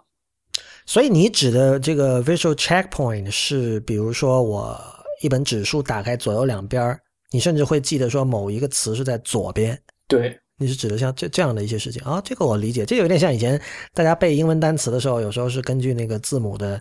比如说字母 D 是上面多出一一条，然后字母 P 是下面多出一条，会根据这种视觉形象来记，对吧？你是指的这种事情是吧？对，视觉上我觉得是帮助记忆是很很很很有很有用，至少我是一个非常视觉的人。所以我觉得这一点上面，Kindle 是非常，就是无论是 Kindle 还是各种电子书，都是没有办法去非常好的解决这个问题的。嗯，对，尤其是尤其是像我刚刚说的那个情况，就是比如说我记得这个人，比如说我在读一本小说，我记得这个角色在这一章的大概这左边这一页的这个位置出现了，那我回去找，然后当我找的时候，我在电子书上面可能就会找不到，因为每一页长得都是一样的，而在纸质书上面的时候，你知道它是在左边这一页。所以你可能会比较认真的找左边或者中间这一端，对对，有道理。这个这这个说法我是第一次听到，但我觉得我我同意这个说法，很有意思。说到刚刚那个进度条的问题，其实这里有非常有趣的一个事情，就是呃，就是为了解决这个来回翻页这个事情，呃，有的时候你可能尤其是像你在做那种资料书的时候，你可能会说，哎，这个地方有一个有个东西，我可能要跳到第五章去看一下。它的 definition，然后我再回来这个地方看，对吧？或者它有一个内部的一个 link，就是带你去到一个别的地方更远的一个地方。那我们知道现在很多电子书它都是有同步这个功能的，它同步会把你同步到你读到的最远的这个部分。对。那当有的时候，当你点了这个这个第五章的这个内容 link 带到带你到最远的地方的时候，你的这个。呃上次读的这个页面，或者是你读的这个最远的这个记录，相当于就被打乱了。因为你这这是这确实是个非常难解决的问题，这是一个非常非常难解决的问题。我觉得很多用户也会抱怨这件事情。对，而且而且这个这一点，我必须说，这时候用户的抱怨，在我看来，呃，怎么说？开发者是有点冤枉的，因为就是说，用户一方面他又希望我要在各个不同的设备上阅读进度保持一致，但问题是，这个阅读进度是一个用英英文说就是是个 moving target，对吧？没错。就尤其像你刚才讲的，像那种教科书，我经常需要来回翻的时候，很多时候读者自己他并没有一个明确的说我的阅读进度到哪儿了。但是就是他，当他每一次打开这本书的时候，他希望看到的那种最理想的停留在那个位置，那个位置可能每次是不一样的。所以这种情况下，作为开发者那边，其实没有一个百分百合理的一种方式来设计这个功能。对你只能是尽量的去猜，说它这个可能通过停留的时间啊，或者是通过它来到这个点的次数来判断，说这个点到底是不是应该被记下来，或者像 Kindle 的做法，就是在那个进度条上面加一个小的 marker。告诉你说，你刚刚在这个地方停留过，然后对对做一些暗示。但是从用户对，但那个那个那个 marker 其实是不够明确。我第一次看到它的时候，它这也是近两年出现的功能嘛。我第一次看到它的时候，因为它其实就是那条进度条上有一个小圆点，没错。然后你的进度条上可能同时会有三四个这样的小圆点，其实我不太清楚它们之间区别在哪。对你这个这个其实真的是一个非常非常难懂的事情。但是从用户的角度来说，他有这个期待也是一个很正常的事情。所以这就是像你说的那个，必须得换个角度来看，但是也不一定有用户可以就是真的能够从开发者的角度来理解这个问题，想到这个技术难度是有多大。对，这就刚才你说的几这几个问题，其实都是属于几乎很多是几乎无解的。比如说有些书，比如特别旧，七十年代出版的书，可能一时半会儿不会有 Kindle 版这个问题，还有就快速翻页的问题。快速翻页问题，刚才我说了一半，就是说为什么不能把下面那个预览的窗口放大一点？比如说让它。跟整个页面几乎至少有整个屏幕的百分之八十那么大，这样至少我在翻的时候，然后我再加上那个刚才那种慢速二分之一或者四分之一速度 scrubbing 的那样的设计，可以让我能够看清每一页里有哪些东西呢？Kindle 我不知道为什么没有 Kindle 在 E Ink 上面已经有这样的做法了。哦，对对对，所以所以其实 App 还是有一点二等公民的。呃，App 有的时候也会有一些更加新鲜的 feature，但是啊，但是怎么说呢？就是我我自己的理解啊，就是 Kindle 电子书阅读器的用户实际上是真正的那种重度用户。OK，对他们会花更多更多的时间在这个在这个 device 上面，而手机啊，或者是说甚至于是 iPad，它都是一个短期阅读的一个一个东西，一个产一个一个平台。各种干扰太多了，对，是可能看两下就不看了，我也没必要给你做那么用心，是吧？呃，不能这么说，不能这么说，只是就是说有个优先级的区别。比如说，比如说分享功能可能就会先来到先来到 iOS 或者是 Android 平台，然后它晚一点会到 E Ink，因为 E Ink 毕竟它是一个与世隔绝的一个一个平台嘛。但是像有一些特别的用户体验，就可能会在 E Ink 上先出现，然后如果好的话，再移植到移植到各种其他的移动平台上面去。好吧，我觉得跟你录完这期，我觉得还是有必要买一个硬件 Kindle 了。啊，我因为我已经不在那里上班了，所以 间接做了个。我不是我，对，我觉得因为呃，我自己是一个在 Kindle 里花很多时间的人。我我的 iPad，我我 iPad 上我最常用的就是 Kindle App。所以如果你说有一些特别像刚才像 Wordwise，还有 Wordwise，可能对我来说还相对次要吧。但是有一些别的功能，就是我我我比较想尽尽快的能够用到它。嗯。呃，所以就是我觉得这个也很符合我现在对电子书业的一个一种看法。我们之前也看到了有很多试图创新的电子书业者，像 Oyster，Oyster 有点像是电子书业者的 Netflix，对吧？他想用这个包月呃订阅的方式，好像一个月是十美元吧，不会差太远，大概这个价格，然后你可以随便看他书库里所有的书。呃，这个做法肯定，这个想法肯定也是很多人很多年前就有。Oyster 把它在前几年做出来了，但是它去年还是前年就做不下去，就倒闭了。然后还有一些其他的一些像那个像 Inkling 这家公司，是由以前苹果的一个呃管理层的员工出来做的创业项目。他他们本来想做的是改革这个教科书市场，因为我们都知道美国教科书非常贵嘛，那么他们就做电子教科书啊，你是可以分章节卖的，你可以一张张这样买。然后包括它在这个表现形式上也做了很多创新。这家公司现在也它没有倒闭，但是它已经不再做面向终端消费者的电子教科书了，它是去做一个等于变成一个用国内的说法变成一个 to B 的公司，它是面向这个公司面向企业用户变成这样的一个。家一家创业公司，所以呃，我经常跟朋友开玩笑，就是说讲究用户体验、讲究阅读体验的电子书业者，至少是创业公司吧，全都死掉了。那么现在剩下的就是大玩家，对吧？呃，我觉得像罗一文刚才提到几点，他之所以是，不是说之所以，就是他他提到几点都是属于。真正在乎看电子书的人会非常希望改善的地方，而我们都觉得它是一个短期内或者说长期内都很难改善的一个东西。所以我觉得，其实现在电子书的格局基本是稳定下来了。就是这这个不只是指的，就是说有已经有大玩家在里面卡住了位，呃，小的创业者其实不太容易进来。嗯，另一方面也意味着，哪怕是大的玩家，他有很大很多资源、很丰厚的资源的公司。它在电子书软件的设计上，呃，阅读体验的改进上，它的步伐会比较的慢，而且很多时候它的改进是是非常有限的。然后另一方面，像比如像我这样的呃重度读者、重度用户的话，我其实可抱怨，我我不会再抱怨太多东西了，因为我知道我我真正想抱怨那些东西，包括像罗一文你刚才抱怨的东西，它没有办法改进。而另一方面，我们在乎的其他的一些东西，像我刚才说的这个新书的品种。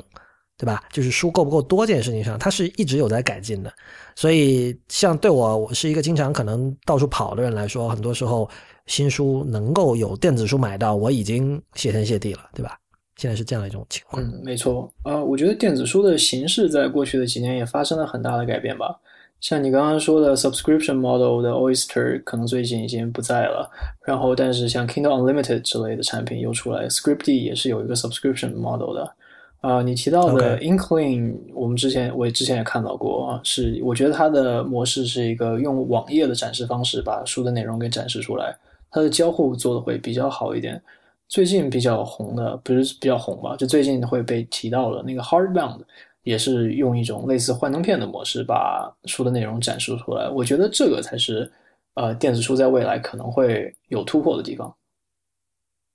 Hardbound，我之前在会员通信里其实写过，我我一度还是寄予厚望，但不是这现在说这个太早，因为他们还处于一个应该属于 alpha 阶段。但后来我我跟他们那个创始人，我有发现，我说你们这个怎么做的？他发给我一个模板，那个模板是个 Keynote 文件，也就是说你现在看到的 Hardbound 就是苹果那个做幻灯片的 Keynote，它其实如你所说，它就是一个个就是一张幻灯片，呃，一页一页的展示。我觉得这至少说明一点吧，就是说至少他们是认可，就是。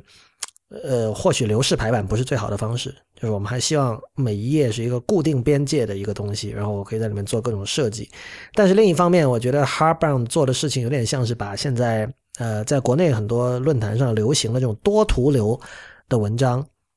把它做成了一个从左向右翻的一页一页这样的东西。它只不过是把多多图流就是一张图片下面一段文字，一张图片一段文字一直往下。排嘛，然后他只不过是把这个文字可能写的更加的精简，然后把这个语法啊、这个句式啊做的比较讲究，然后把它打到了这个图上，然后有一个怎么说，有这么一个叙事的逻辑。但是本质上而言，它是一个它是一个多图流，它是一个多图流的文章。对，所以如果如果我们看 Hard Hard Hardbound 这个产品，套用我们今天所说的一切，从出版啊到发售这个部分的话，我觉得它还是有很多很多的事情要去做的。比如说，怎样它怎样去生产内容？听起来，如果是用 Keynote PPT，就是 PowerPoint 这种模式来做的话，好像是非常不 scalable 的一个办法，对吧？但是另一方面，有无数的人每天都在用 PPT 啊。嗯，那就是说，你说你你说让一个普通的白领去做一个 PPT 容易呢？还是写一本书容易，写一本纯文字的书容易，很可能是前者更容易的。所以从这个意义上说，呃，或许 Hardbound 他怎么说啊？他他看中了，他抓准了一个东一个机会都不一定。所以如果他能够有一个好的 publishing tool，就是开发工具，让一些一般的作者可以去做到这件事情，然后同时他又提供一个好的平台，让这些产生生产的内容的作者去卖他们自己的书的话，也许他是可以。兴风作浪，或者是生存下去的。对他，他其实他一开始他的这个类似自己的宣言里有说这个这个事儿，他就说我们为什么要做这个？因为我们知道大家的手机里都存了很多东西，存了很多图片。首先就是你可能，然后可能还有很多这种笔记，然后这些东西他觉得留在你手机里浪费了，你可以把它，就像你有很多素材在家里，你可以把它做成菜啊，你可以做成一道菜，是吧？呃，我相他们最终我相信一定是会做自己的出版工具的，呃，就不是出版工具，authoring tool 就是用来做书的工具。现在他用 Keynote 来做，可能只是一个 proof of concept 什么的。我觉得他以后他希望做的是，我能够真的就在 iPhone 上把一本 hardbound 书写出来，意思就是我我通过去调用我的 photo library 里的图片，然后它可以用一个简单的方式，就有点像 Sketch。对吧？像那个 Evernote 属下的那个 Sketch，它可以让你在图片上打各种文字啊，然后加各种箭头啊，乱七八糟的。它把这个做的稍微再高级一点，再 sophisticated 一点，就可以有一些小小的动画效果。然后可能比如说跟这个系统内建的地图做一个整合。那那其实对于作者来说，他能够做的事情确实已经多了很多了。嗯，那他到发展到那个阶段的时候，其实我觉得跟网页可能就是一个差不多的东西了。跟它跟网页差不多，这从哪个意义上说呢？就是它的交互层面和它提供的内容的方式，就是当你在生产这样一个电子书的时候，实际上你所做出来的东西可能并不是特别像我们今天所看到的电子书，而是更像我们今天所看到的一个网页或者是一个 App。我觉得不是啊，我我觉得我觉得说白了，他真的就是多图流，就是他当当当他说我们的手机里都有很多闲置的素材的时候，我相信这他指的那个素材绝大多数是指图片，嗯，因为很少人的手机里会完全没有图片，因为大家都会拍照嘛，但是并不是每个人手机里都有很多 notes。然后你说网页，网页其实我觉得百分之八十它仍然是一个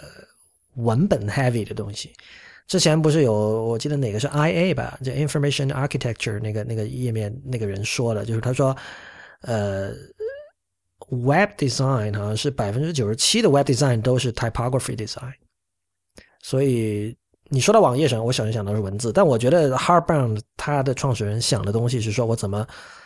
怎么把这个很多图片能够把它。让人更方便的利用手机里的图片形成一套叙事。这件事情有一个好玩的地方是那个 Google Photos 啊，那个 App 它其实是试图在用 AI 做这件事情。对，它是 Google Photos 不是 curate 一个故事。对，而且而且这方面我必须承认，就是 Google Photos 做的非常的，很多时候非常的 uncanny，就是你会让人说，让你会被它吓一跳。然后很多时候这吓一跳还是被好还是好的吓一跳，就是你看了之后会有小惊喜。因为比如他他突然。把你的一些某个某一次去哪儿玩的照片放在一起，或者是某一些，就他会在你的照片里找出你一般联想不到的一些 联系。而且这里有一个问题是，大家手机里照片都非常多，而且它跨越的时间也非常的长。很多时候人对人的记忆是短期记忆嘛，就是你已经忘了，但是它能够帮你挖掘出来，就是 Google Photos 能够把把它那些之间的联系挖掘出来。我觉得这个是很有意思的。我觉得 Google Photos 它有个特别有趣的功能，就是它特别厉害、特别 powerful 的一个功能，就是它可以按人脸归类。然后有的时候它的精准程度真的是会吓到我。但当我说这个吓到的时候，也是像你说的是一种会心一笑的那种吓到。因为我自己的体验就是，我有自己现在的照片，然后还有以前大学刚毕业的时候照片，还有我以前上小学的照片，它居然都是可以帮我能够归类到一起，放到一个。一个一个 folder 下面去的，我觉得这个是非常了不起的技术。对，而且而且有的时候，比如说你可能唱 K 的照片只有一个侧脸，而且采光线也很差，但是能认出准确的认出那是你，对吧？对，还有集体照，那么多人脸中间，他也能认出你，我觉得这个非常 amazing。好吧，那那个非常感谢罗一文，呃，来我们这里做节目。罗一文以前深度参与了这个亚马逊的 Kindle 的开发，那么他现在是在湾区这边，在 Google 上班，负责 Inbox 这个邮件客户端。罗一文，如果有朋友想在社交网络关注你的话，你有没有什么账号可以分享一下？呃，可以关注我的 Twitter 账，啊，如果有 Twitter 账户的朋友可以关注我的 Twitter 账户，是 Louis 一文罗，L O U I S。Y I W E N L U O 比较长，呃，然后微博上面我是叫陆毅罗，所以欢迎大家关注。OK，这个他的 Twitter 和微博账号我们都会放到本期节目的网站上，大家可以多加利用。那么感谢大家收听第一百九十五期的 IT 公论，我是不鸟万如一。IT 公论的网址是 IT 公论点 com。如果您对我们的节目有反馈，请发到 IT 公论 at ipn 点 li。欢迎您成为我们的会员，支持我们把 IT 公论做成无所畏惧而又有所敬畏的科技媒体。如果对会员计划感兴趣，请访问 IT 公论点 com 斜杠 member。我们也欢迎您在社交网络关注我们。我们在新浪微博叫 IT 公论，IT 公论的公，IT 公论的论，在 Instagram 和 Twitter 都是叫 IT 公论的全拼。同时，也欢迎您收听 IPN 播客网络旗下的其他精彩节目：流行通信、未知道、无次元、选美、硬影像、High Story、太医来了、陛下观、博物志、内核恐慌以及风投圈。我们下期再见。